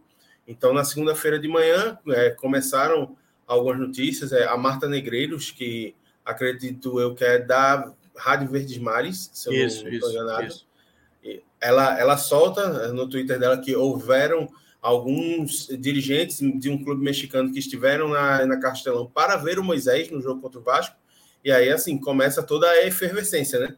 De apuração e tal. E aí, na tarde da segunda-feira, sai que é o nome do, do Cruz Azul, o clube que levaria o Moisés. Pois bem, e aí a gente continua no processo de apuração até que ontem à tarde eu consegui, é, junto com outros parceiros de apuração também do 45 minutos, é, chegar a, ao valor da cifra, que errei por uma pequena margem de erro, que assim, era o número que a gente chegou na apuração era que seriam 25 milhões de reais, certo? Um pouco abaixo, inclusive, da multa rescisória do Moisés, que era avaliada em 5 milhões de euros, que daria algo em torno de 27 milhões. Mas aí o Fortaleza ele faz a costura da negociação e aí é, o Moisés acaba saindo por 4,8 milhões de dólares para o Cruz Azul, que dá 24 milhões e 500 mil reais. essa negociação ela acontece de maneira partilhada. O Fortaleza vai ter direito é, a 81% do valor do Moisés que foi negociado, certo? Porque foram, do passe completo, 90% vai para o Cruz Azul. O Fortaleza tinha 90% e vai ceder 81% e vai permanecer com 9%.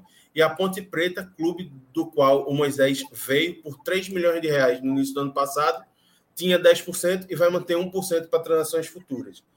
E aí esse pagamento vai ser feito em três momentos. Na, agora, no sinal, na confirmação da, do acerto, o Cruz Azul já vai desembolsar 3 milhões de dólares e depois serão pagas duas parcelas de 900 mil, uma em janeiro do ano que vem e uma em junho de 2024. E aí o que e aí a gente apurando é nos bastidores o que fica no total da soma para o Fortaleza é Fortaleza ele vai ficar com 22, 22 milhões e 50 mil reais e 245 mil vão ser é, destinados à, à Ponte Preta. E assim, quanto ao retorno, eu acho que o, o, Moisés é um jogador que ele é, ele foi muito importante no ano passado e ele depois que voltou de lesão, ele continuou mostrando uma importância muito grande para o Fortaleza. Só que o retorno que ele deu em campo é, foi essencial. Travou, é. Travei? Voltou? Agora voltou. Pode ir, pode ir, pode ir. Tá. O, e aí, só retomando, é, o retorno que o Moisés trouxe é, dentro de campo para o Fortaleza em 2022 e nesse recorte que o clube teve ele em 2003 é assim, é, não dá para negar, é um negócio assim impressionante. É, o Fortaleza ele conseguiu agir muito bem no mercado ao buscar o Moisés, que era um jogador promissor na Ponte Preta, que tinha sido muito importante na Ponte Preta, por 3 milhões de reais, ter acreditado no futebol dele, e é impressionante o salto de qualidade que ele deu a partir do momento em que ele teve desafios maiores na carreira. Jogou Série A, jogou Copa do Brasil em alto nível, jogou Libertadores da América, jogou Sul-Americana, e em todas essas competições ele respondeu e respondeu muito bem. Dos pontas do elenco do Fortaleza, para mim, sem dúvida, ele é o mais confiável. Então, Sim. vai ser uma ausência que vai ser muito sentida durante esses próximos, acredito eu, 45 dias, que é desde agora, no final de maio, até a abertura da janela. Mas, assim, o Fortaleza teve uma acho contrapartida. É um pouquinho menos. Acho que é um pouquinho menos, Iago, porque eu acho que abre dia 3 de julho a janela. Pronto, Pronto perfeito. então são 35 é, é, dias. É basicamente um mês, é basicamente é. um mês. E aí, assim, é o cara mais confiável pelos lados do campo. O Fortaleza vai precisar é, ir ao mercado mas eu acho que a contrapartida financeira foi muito importante.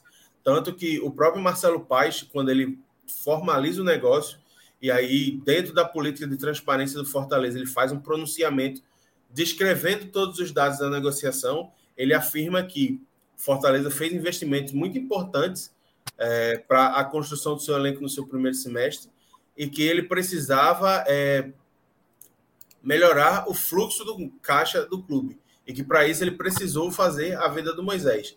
E aí a gente já sabe que, apesar de ter perdido Moisés e ter passado um mês sem ele, o Fortaleza ele já tem o nome para ser o substituto do Moisés, que aí é o nome do Jefferson Savarino, ponta que joga pelos dois lados do campo, é, que está no Real Salt Lake City e que já passou no futebol brasileiro pelo Atlético Mineiro.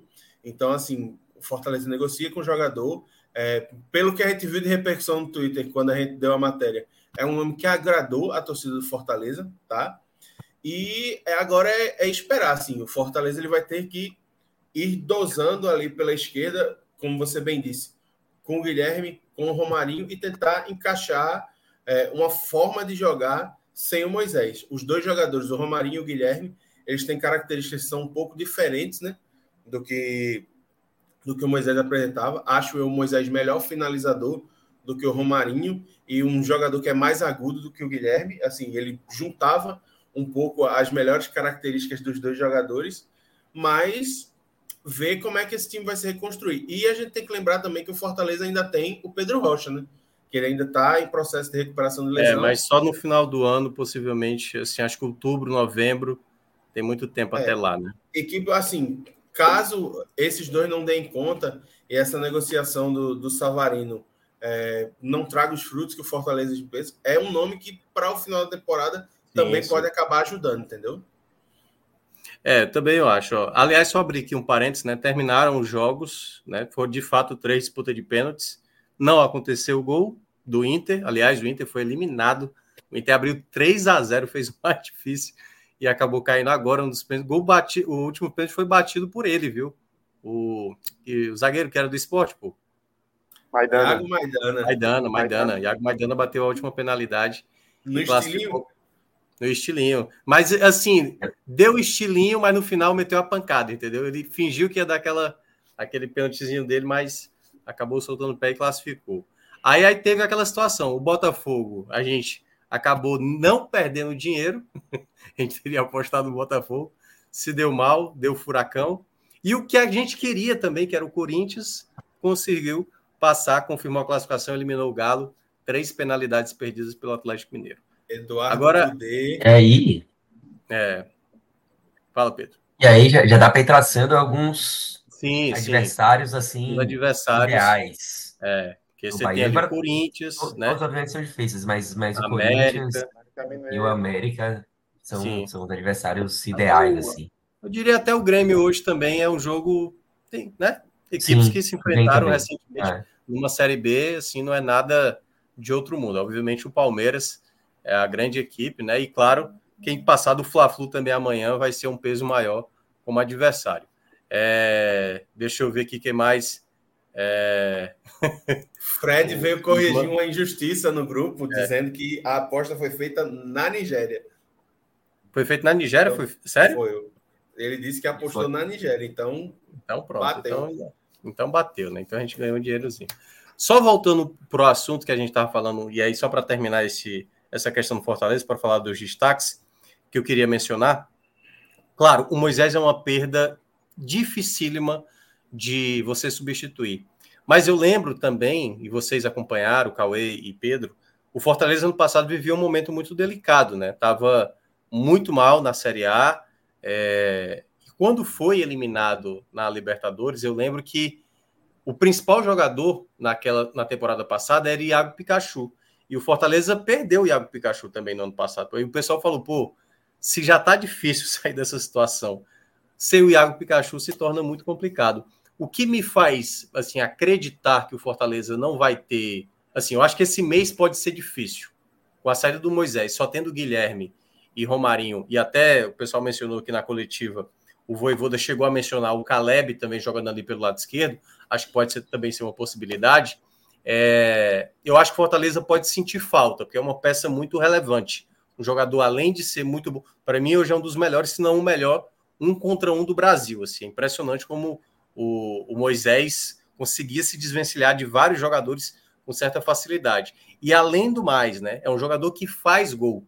Porque, por exemplo, o Romarinho. O Romarinho ele é habilidoso, mas não é um jogador que faz gol. O Guilherme. Guilherme é mais finalizador, mas ele não é um jogador da velocidade do drible. Então, não tem essa peça hoje no elenco. Por isso que eu acho que vai fazer uma falta e o Fortaleza pode sentir, apesar de que esse mês, é bom lembrar, 10 dias dele, Iago, é janela de, de data FIFA, entendeu? Então, assim, não vai ter tantos jogos assim como se imagina, né? Porque assim, a perda significativa que obviamente vai fazer falta. Mas nessa quantia, meu amigo, eu queria saber até um comentário do Cauê e do Pedro quanto a isso é uma quantia significativa, cara. É muito significativa. Porque basicamente, o Fortaleza tinha projetado, por exemplo, em competições internacionais, ganhar 15 milhões de reais. E hoje ele conseguiu numa venda na casa do. Tudo bem, o Iago até lembrou, né? Primeiro vai receber esse pabum de 3 milhões de dólares, que já é os 15 milhões, né? Fazendo a conversão. Então, assim, é um dinheiro significativo que no ano passado, quando a gente se discutia, eu vou primeiramente, primeiramente começar com o Cauê. É, o Fortaleza no passado, ele não fez aquela coisa, cara, quer saber? Vou segurar a grana aqui, porque se cair, a gente tem o dinheiro para o próximo ano, investe. Não, o Fortaleza pegou esse dinheiro, trouxe jogador para resolver a situação. E nesse momento, Cauê, esse dinheiro que chega no Fortaleza, claro, dá para ver, como o Iago mencionou, já está tentando buscar nome com uma certa relevância. Savarino é um jogador né, que tem um mercado é, é bastante assim, ganha, ganha muito bem é, lá na MLS. É, o Fortaleza, obviamente, vai aproveitar esse dinheiro para reforçar mais ainda o seu elenco, né? Tentar, claro, que não da maneira urgente que foi do ano passado, que trouxe oito nomes, mas tentar fazer a mesma coisa que foi do ano passado, trazer jogador praticamente para ser titular, jogador que venha para ser diferencial, né, Cauê? Isso, Minhoca. O, o passo agora do Fortaleza é, de alguma forma, não sentir essas perdas, né? Dele, do Hércules, que deve sair, e a saída do Moisés, por mais que seja dolorosa para o torcedor do Fortaleza, é um negócio, daqueles negócios imperdíveis para Fortaleza. Você perde o, a questão técnica, perde. Mas onde o Fortaleza arrumaria uma proposta deste patamar, a maior negociação da história do futebol nordestino, para um jogador que já está na faixa dos 27 anos, que vai completar 27 anos esse ano. Isso. Ou seja, que já não está, já não é um jogador que, que entra, que é mira de mercado europeu de, vamos dizer, dos principais, do, dos, dos não periféricos. Talvez o Fortaleza só fosse arrumar algo no mercado, não sei nem se chegaria nesses valores, no mercado japonês, no mercado árabe, algo do tipo. Então, quando aparece uma proposta dessa, um jogador que já tem 27 anos, onde provavelmente o ganho neste patamar que o Fortaleza vai ter. Só teria no ganho esportivo e não financeiro, então, é um saldo excelente, porque o, o, o volta uma quantia de 15 mil na mão agora, que o Fortaleza tem condições de trazer o Savarino, por mais que não vá comprar propriamente o Savarino, porque o Savarino saiu do, do Brasil, pro, voltou para o Salt Lake, com o Salt Lake pagando Atlético Mineiro 12 milhões e meio por 40% do jogador. Então, provavelmente é, esse negócio do Savarino vem muito, deve vir por empréstimo, não aquisição do jogador. Mas, de qualquer forma, para resolver um ano do Fortaleza, Savarino é muito de bom tamanho. Apesar de ser um jogador que joga mais até de ponta direita que ponta esquerda, mas como o falou, ele vai nas duas. Vai nas duas. Então vai qualificar muito. É um cara que. É... Oi. Oi. Só para só é falar assim, ele ficou conhecido no Galo por jogar mais na ponta direita, mas no, nesse ano, nessa temporada, eu fui tá pesquisar esquerda, assim, mapa de calor e tal, e por onde ele tá jogando no Real Salt Lake, ele tá jogando na ponta esquerda mesmo. Pronto. Lá na MLS. É, tá até mais acostumado atualmente em jogar nessa, fun nessa função pela esquerda. Mas é um cara que qualifica muito o, o elenco do Fortaleza. É um cara que se encaixa muito também no perfil que o Voivoda gosta que é aquele cara formiguinha que está presente em, em, vários lugares do campo, que não se restringe é, a estar tá lá escanteado pela ponta direita, escanteado pela ponta esquerda, não. É um cara que circula nas três posições do meio de campo de alguma forma, que não, não é um jogador preguiçoso. É um cara que contribui muito. E tem, se você olhar do, um contra o outro, ele com Moisés, o Fortaleza talvez tenha alguns ganhos de. Não que o Moisés seja um cara que dê assistência, é um cara que até dá assistência, assim.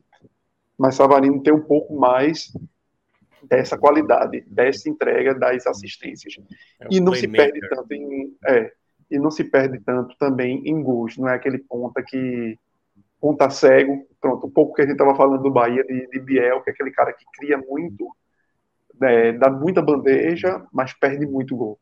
Não, Savarino é um cara que, que consegue converter, que entrega números.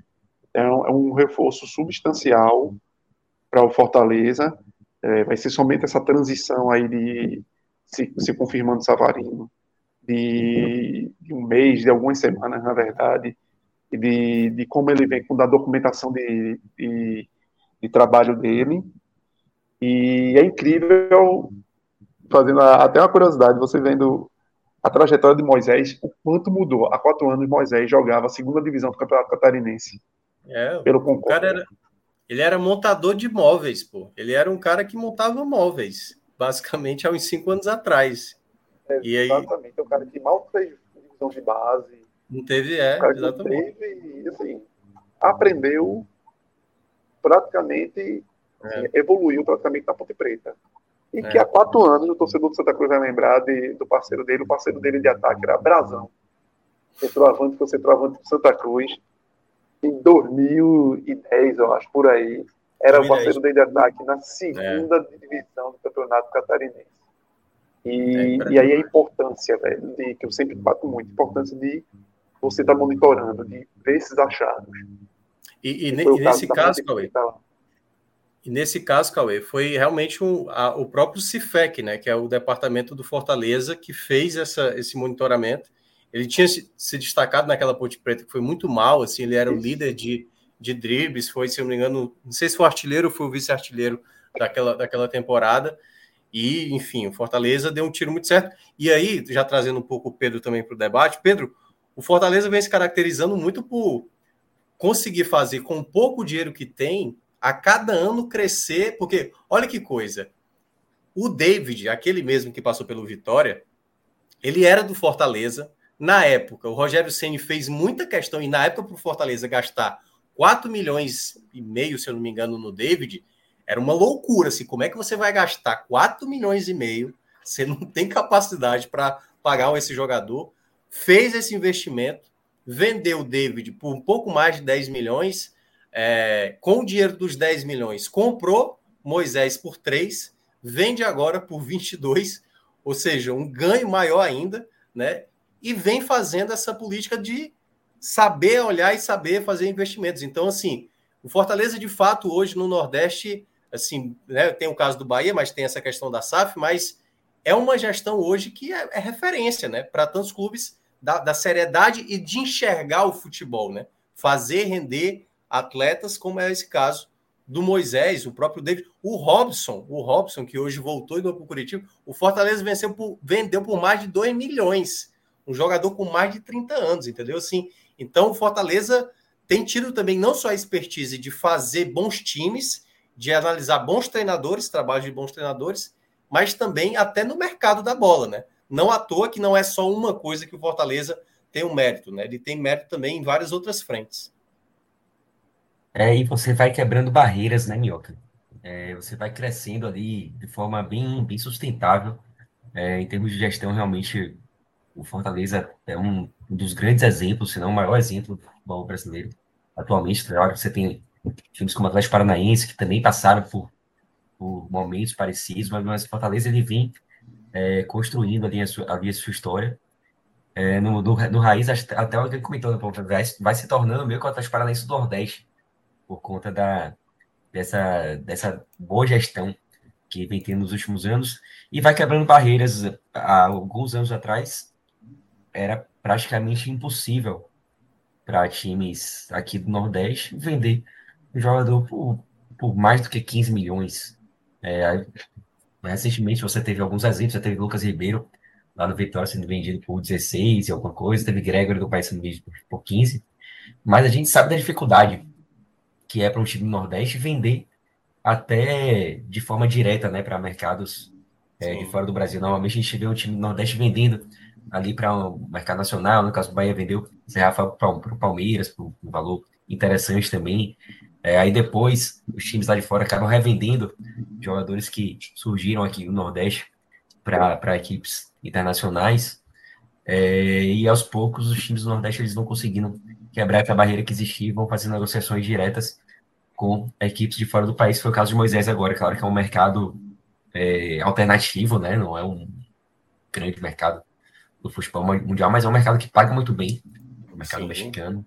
Muito dinheiro e por um valor pô, gigantesco, né? Superou com folga a maior venda da, da história do Oeste. Estava aqui, tava aqui dando uma olhada no, no blog de Cassius Lipoli e superou. A maior venda era de Lucas Ribeiro por 16 milhões.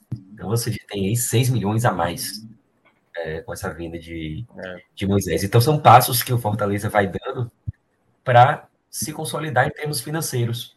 Ele vai criando ali cada vez mais. É. é você citou bem, né? Ele compra um jogador no valor mais baixo, consegue revender anos depois, e isso você vai é, subindo os degraus em termos financeiros que são, são importantes para que você possa também subir os, subir os degraus esportivos, né? O financeiro ele vai dando o suporte que você precisa para evoluir em termos esportivos. Também é uma bola de neve, o time vai crescendo cada vez mais, isso se sustentando com suas próprias pernas. É, sem, sem nenhum.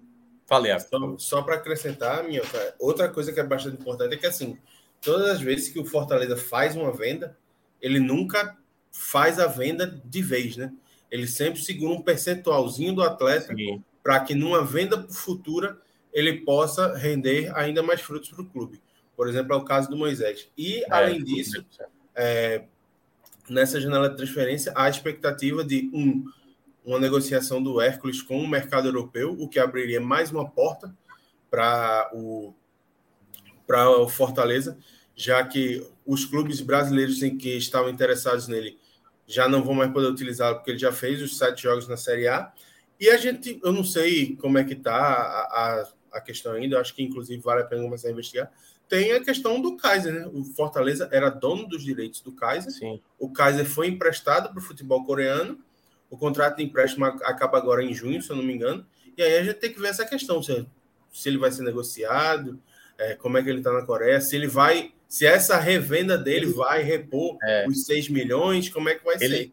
Ele tá com uma. Ele teve uma lesão séria, né? Teve uma lesão séria e por isso que ele não está atuando. Assim. Se eu não me engano, ainda o clube coreano estava pagando, até porque né, aconteceu a, a situação lá na Coreia uhum. e ainda quem estava pagando era o clube coreano, como geralmente é os empréstimos. Se o jogador se lesionar nesse clube emprestado, uhum. o clube, né, obviamente, vai ter que arcar com os custos do atleta. Mas eu não sei, enfim, vamos, vamos ter que esperar aí para saber, porque de fato até então era a maior aquisição, e aí depois Caleb né, foi contratado, e eu acho que foi um grande acerto Fortaleza, mas deve aí, né, nessa, nessa próxima janela também, acredito que vai vir um investimento pesado do Fortaleza. Não sei se vai ter poder de convencimento, muitas vezes não é tão simples assim, por mais que você tenha a condição financeira, às vezes você tem que ter outros atrativos, né? Mostrar, tipo, ah, somos um clube emergente, que tem, enfim, estamos tentando fazer esse tipo de projeto.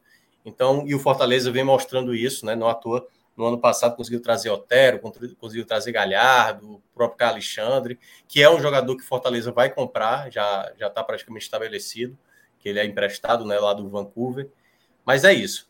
É, rapidinho, Iago, cita só aí os jogadores que tu achou bem, achou mal para a gente já abordar esse jogo do final de semana.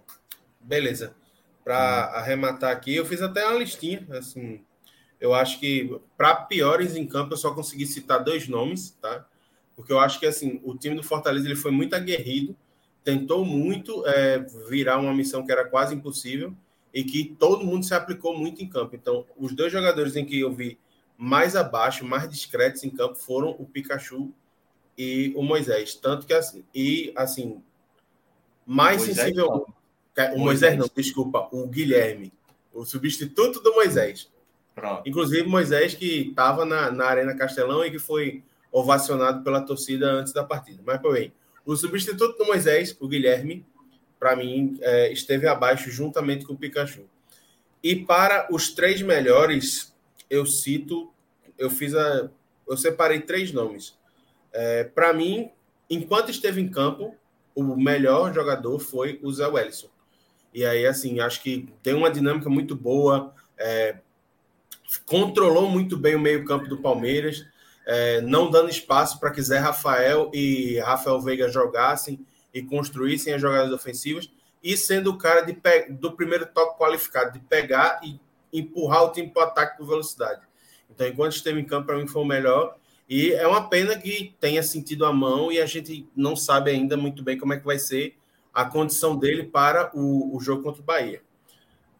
O segundo nome, para mim, é o Luceiro, pelo gol, por ter quebrado o, o jejum é, que estava vivendo e por ter sido um cara que tentou muito, foi muito aguerrido e que deu muita preocupação à defesa do, do Palmeiras. A gente sabe que o Gustavo Gomes, por exemplo, é um cara que tem uma capacidade de saída de bola boa, o Luan também, e a gente não viu essa defesa do Palmeiras saindo tanto em transição, porque tinha o Luceiro sempre apertando a saída de bola. E foi coroado com o gol que deu a vitória ao Fortaleza. O terceiro nome, para mim, é o, é o Caleb, que para mim subiu muito o patamar de atuação do Fortaleza depois que entrou na vaga do Iago Pikachu.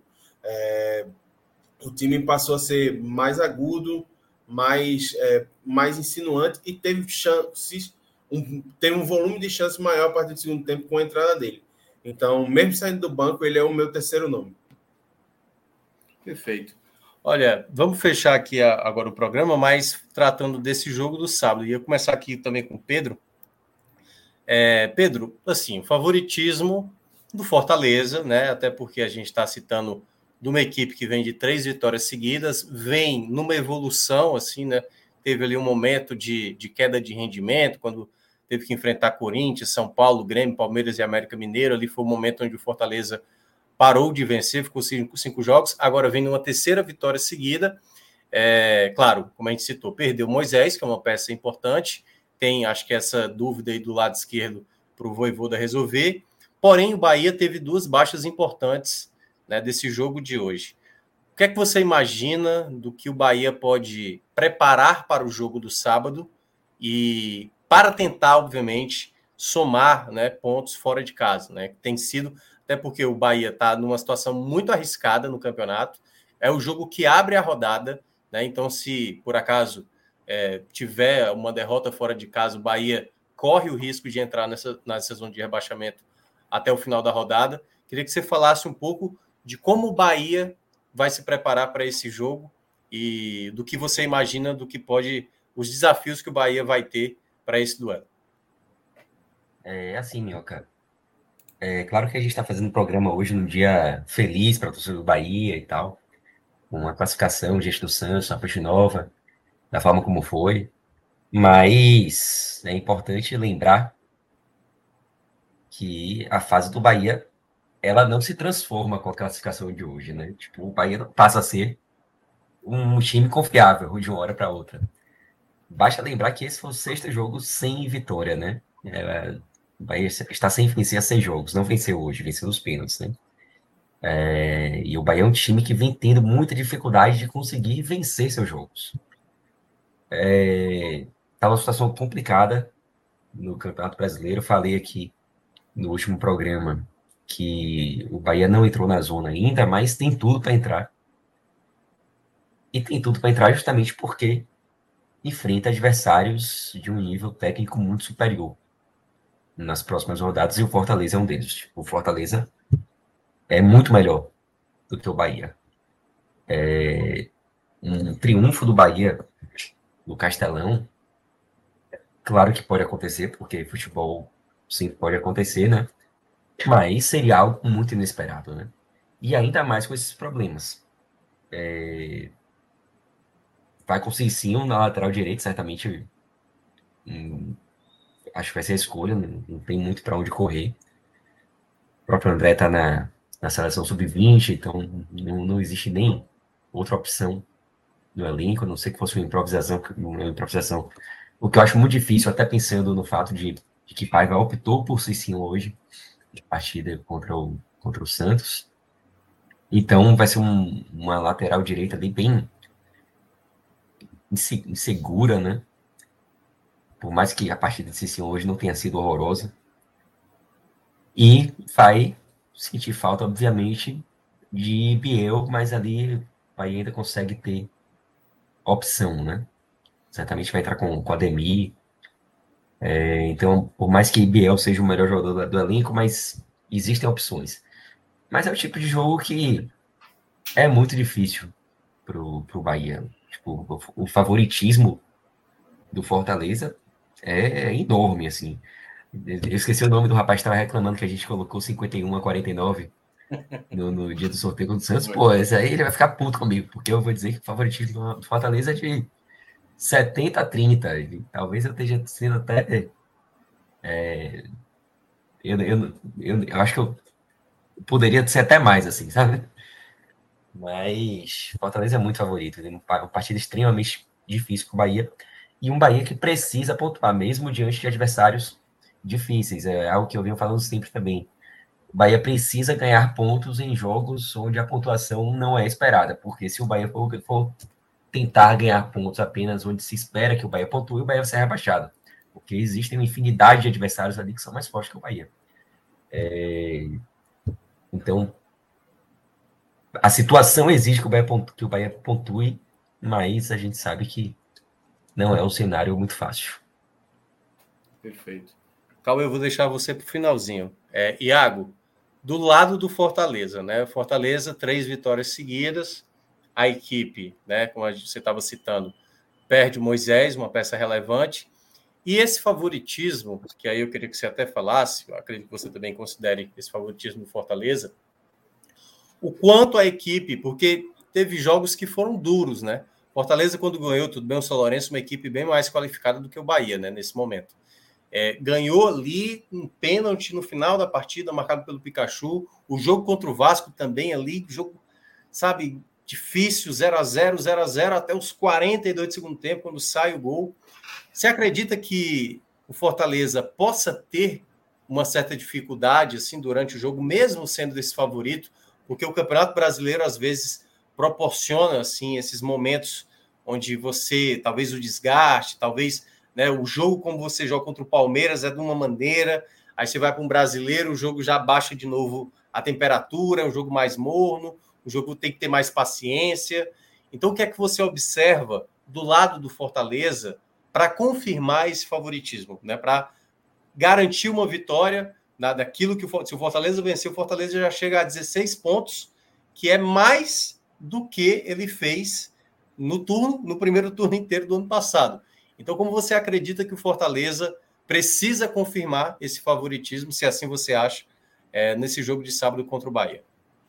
Eu acho, Minhoca, que o, Fortaleza tem tido o grande trunfo esse ano de ter um padrão de jogo muito encaixado e de ter peças que entram, saem é, é, por conta do rodízio de jogadores, por conta do, do desgaste e por conta dos encaixes individuais para cada equipe que o Voivoda faz, que vem funcionando. Essa era uma questão em que o Fortaleza foi muito deficiente no ano passado.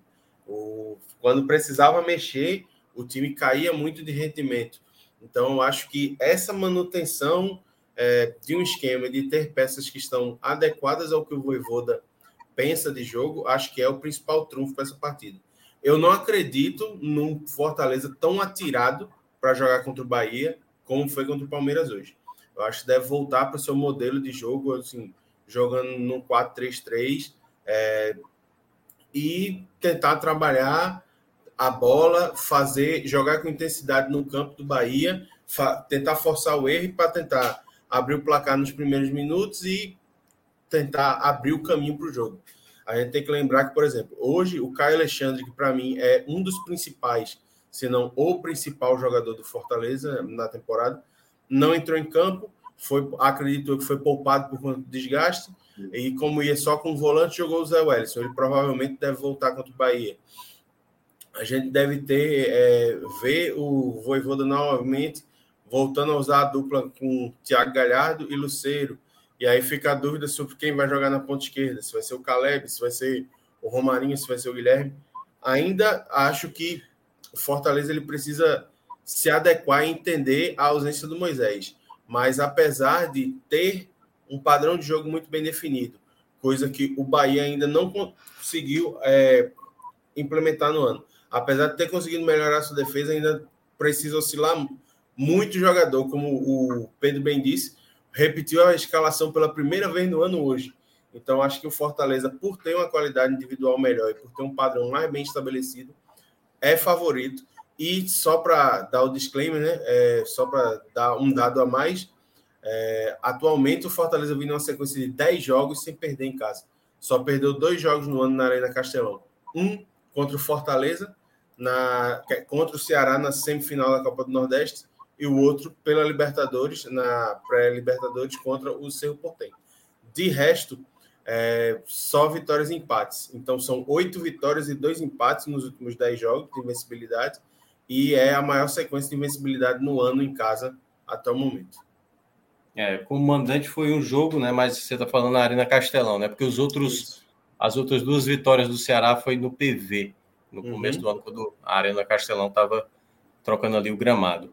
Cauê, esse duelo nordestino, é, que já teve durante essa temporada, né, na, na fase de grupos da, da, Copa do Nordeste, em que o Bahia vinha muito mal, né, o Fortaleza fez os três gols no primeiro tempo, depois basicamente segurou a onda ali e garantiu aquela vitória. Mudou muito de lá para cá, o Bahia mesmo fez contratações, se tornou até uma equipe mais competitiva.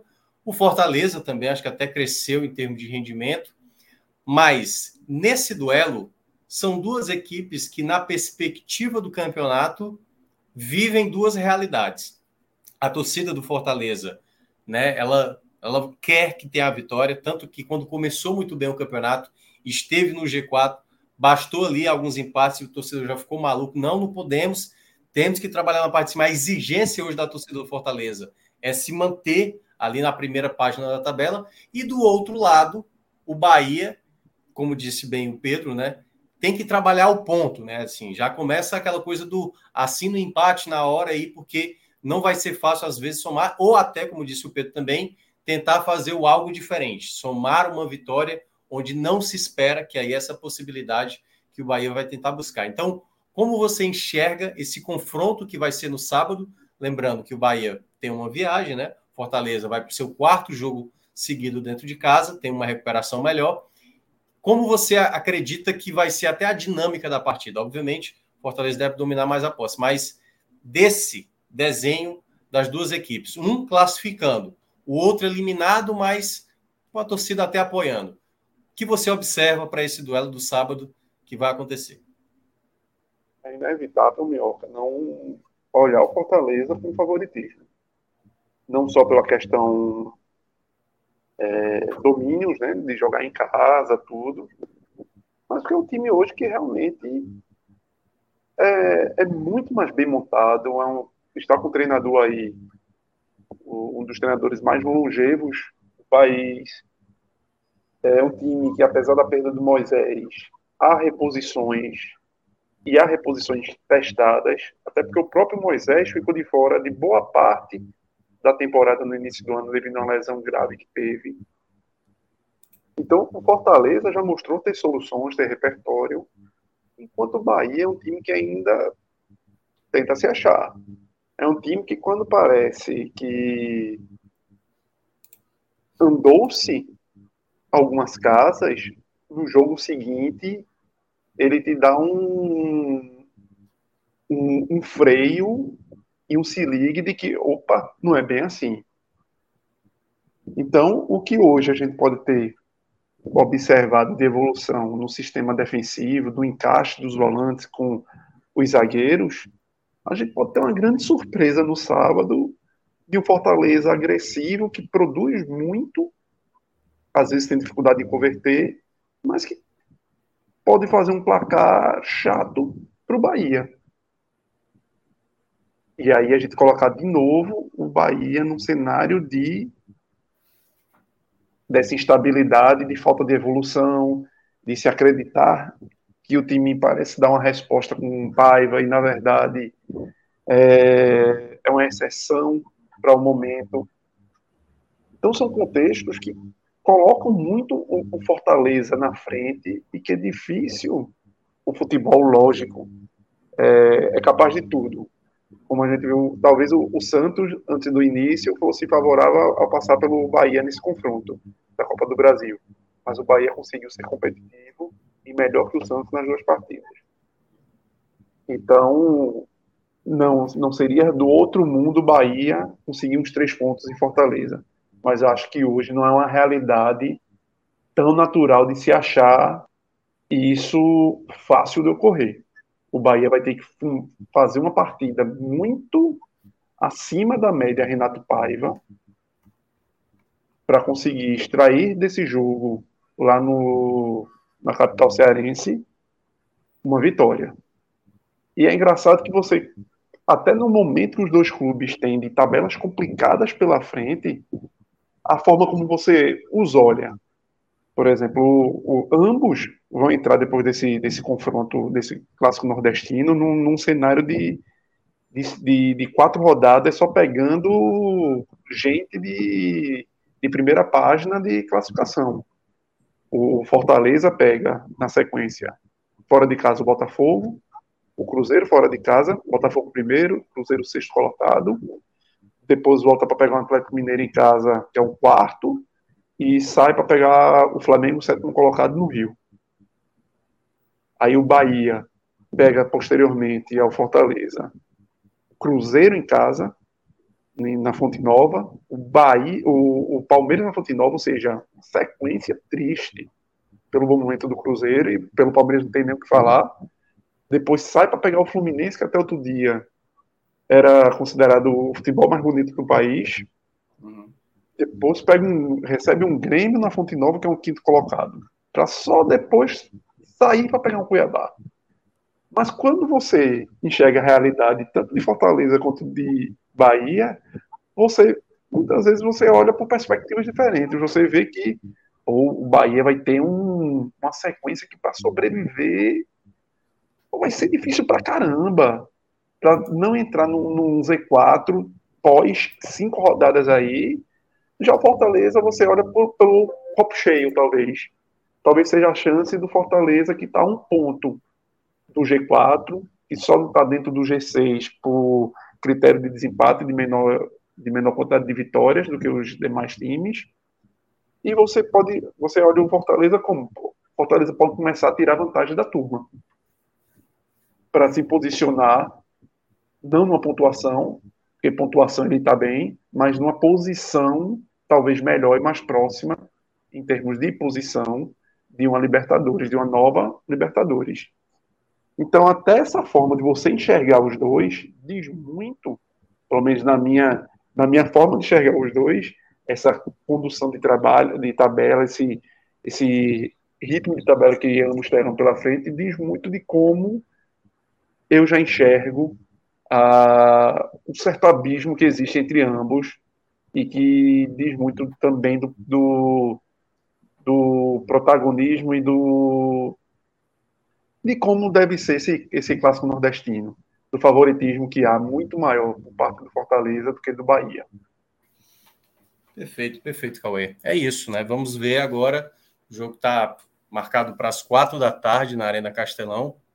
Acho que a perspectiva de público também vai ser muito boa para esse duelo, né? Torcida do Fortaleza está bem animada, a torcida do Bahia também deve se fazer presente. Sempre quando tem esse clássico, sempre aparece também a torcida do Bahia em bom número. E é isso, né? Favoritismo é só uma prévia do jogo, né? Que aí, claro, o cara que vai olhar para esse recorte aqui vai dizer: todo mundo falou que o Fortaleza vai vencer o Bahia. Não, ninguém falou isso. Todo mundo disse que o Fortaleza é favorito, né? E como todo favoritismo, é só antes da bola rolar, quando a bola rola, é o que cada time faz dentro de campo.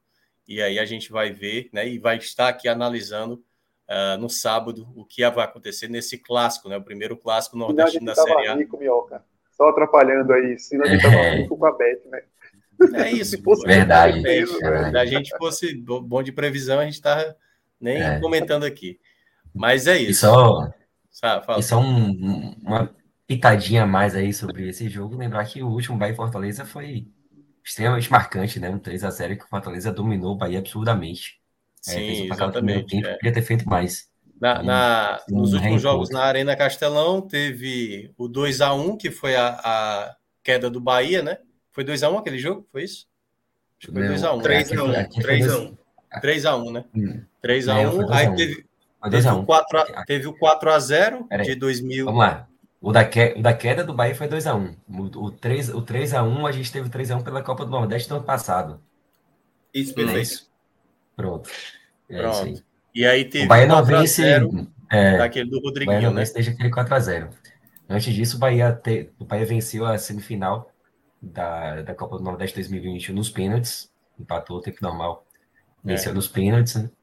e havia perdido na primeira fase daquela mesma Copa do Nordeste por 2 x 1 é. Os últimos dois confrontos na Arena Castelão é, da Série A, contando da Série A, foi do, dois resultados dolorosos, né? O do 4 a 0 foi muito doloroso para o Fortaleza e o do ano seguinte foi muito doloroso para o Bahia, que acabou sendo rebaixado. Claro que é um jogo né, bem no começo do campeonato, ainda não vai ter essa coisa assim, mas quem, quem sair derrotado do, do desse duelo no sábado vai, vai ser bem incômodo, né? Para o Bahia, que está numa situação delicada, para o Fortaleza, que vem numa recuperação e, obviamente, deixar escapar, escapar a ponta em casa, o torcedor vai, vai, ficar, vai ficar bem chateado. É isso, meus amigos. Eu acho que temos aí um programa, né? Muito obrigado a todo mundo aí que fez parte, a Cauê, a Iago, a Pedro. Fizemos um programa do começo ao fim, né? Nós quatro aqui, uma outra maneira de abordar aqui a, o espaço que teve durante o jogo. Lembrando que amanhã a gente vai ter a avaliação do jogo do esporte contra o São Paulo, né? Aquela coisa, basicamente saber se vai ser uma avaliação do, do que é a temporada do esporte ou o jogo do esporte. Porque se por acaso né, o favoritismo prevalecer do São Paulo, aí os meninos vão falar que alguma coisa a mais, né? Tem essa dúvida aí se. Vai, pois é, Wagner Love parece que não viajou. O Love tá não vai, o esporte nunca ganhou lá. Essa nem, fatura aí tá paga vai já, enfrentar o Londrina e tudo mais. Rapaz, Kaique de centroavante. Kaique de centroavante. É, meu amigo. Não, é a turma tá dizendo assim, quer saber, quer saber, vamos, bora pensar do Londrina. Né? É não, eu na hora eu assino, esporte. Quer, quer, quer 1x0 aí de vitória? Eu até daria essa vitória para o esporte, mas 1x0. 1x0. Finalzinho do jogo, para também não, não, se animar na hora que fizer um gol, opa, tem jogo, entendeu? Ali, um minuto de acréscimo, aí tá, aí pronto, aí faz mais um gol e aí o jogo acaba. Pode ser? Dou a vitória é para um vocês. Lacre, é um lacre necessário a ser tirado, viu? Esse lacre. Porque Imagina, aí, por exemplo, você, vence por 1x0 com um golzinho de Kaique. Lá, Pronto, Kaique, exatamente. o responsável Ó, por quebrar o lacre. Tira a Inhaca do Morumbi, você tira a Inhaca e tá resolvido, entendeu? São Paulo passa, vocês tiram a síndrome do Morumbi e fica todo mundo feliz, ou não? Esse jogo tá com cara de 0x0. É, não, o São Paulo vai também, eu acho que vai dar uma poupada. Eu acho que vai dar uma poupada, mas só, só vamos saber amanhã. Mas é isso. É, exatamente, vamos ver. Mas amanhã a turma vai estar aqui, Fred Figueiredo, possivelmente Cássio Zirpoli, possivelmente também é, Celso Shigami também deve apresentar, ou Lucas, né? A gente nunca sabe. Lucas que está muito atarefado aí com, com os filhos aí, está tendo dificuldades com, com o tempo dele. Com o tempo dele é natural. Ser que são pai, né? Iago não, né? Iago não é pai não, né, Iago? Ainda não. É. E aí, eita, eita, esse ainda aí é porque tá querendo. É. é nunca se sabe, né? Aí, nunca se Como é, sabe. É, eu já tô com termômetro. 2023 promete, pra... esse 2023 aí vai ser animado. Eu já tô com termômetro aqui do lado, né? terminando, e no meu filho que teve, tava meio febril hoje para ver se tá ok. Vou ter que hum. dar remédio de febre. É, acontece. Pedro, a tua, a tua tá com quantos anos? Vai fazer três, vai fazer três mês que vem. É, é, meu amigo. Aqui, por é... enquanto, é só pai de pet. É bom também. Ou seja, eu sou imune a qualquer coisa para criar. Porque eu tô, não tenho, não tenho bicho, não tenho filho. Você minhoca, não você tenho minhas sobrinhas. Todo dia, minhoca. Por estar se apresentando todo dia, minhoca. É isso, exatamente. Não, o cabelo, o cabelo tá preto ainda, entendeu? O cabelo tá, tá branco, tá tudo na paz, entendeu? Né? Não, sou, não sou igual a Pedro, que tem essa cara de criança, porque o Pedro Vai completar 60 anos e vai ter essa cara aí, pô. É isso meu, tomara. É o, contra... é o contrário do Cauê, Pedro, você. Cauê, com, com 12 anos, já tinha essa cara aí. Já tava meio cansado. Veja a diferença. Pedro Bahia City, Rico. O cara não se estressa, pô. É... Ah, meu amigo, foi, foi muito sofrimento aqui, viu? esse, esse jogo aí que Minhoca lembrou, por exemplo, esse 2x1 do Fortaleza, meu irmão. Esse foi uma das piores noites de minha vida.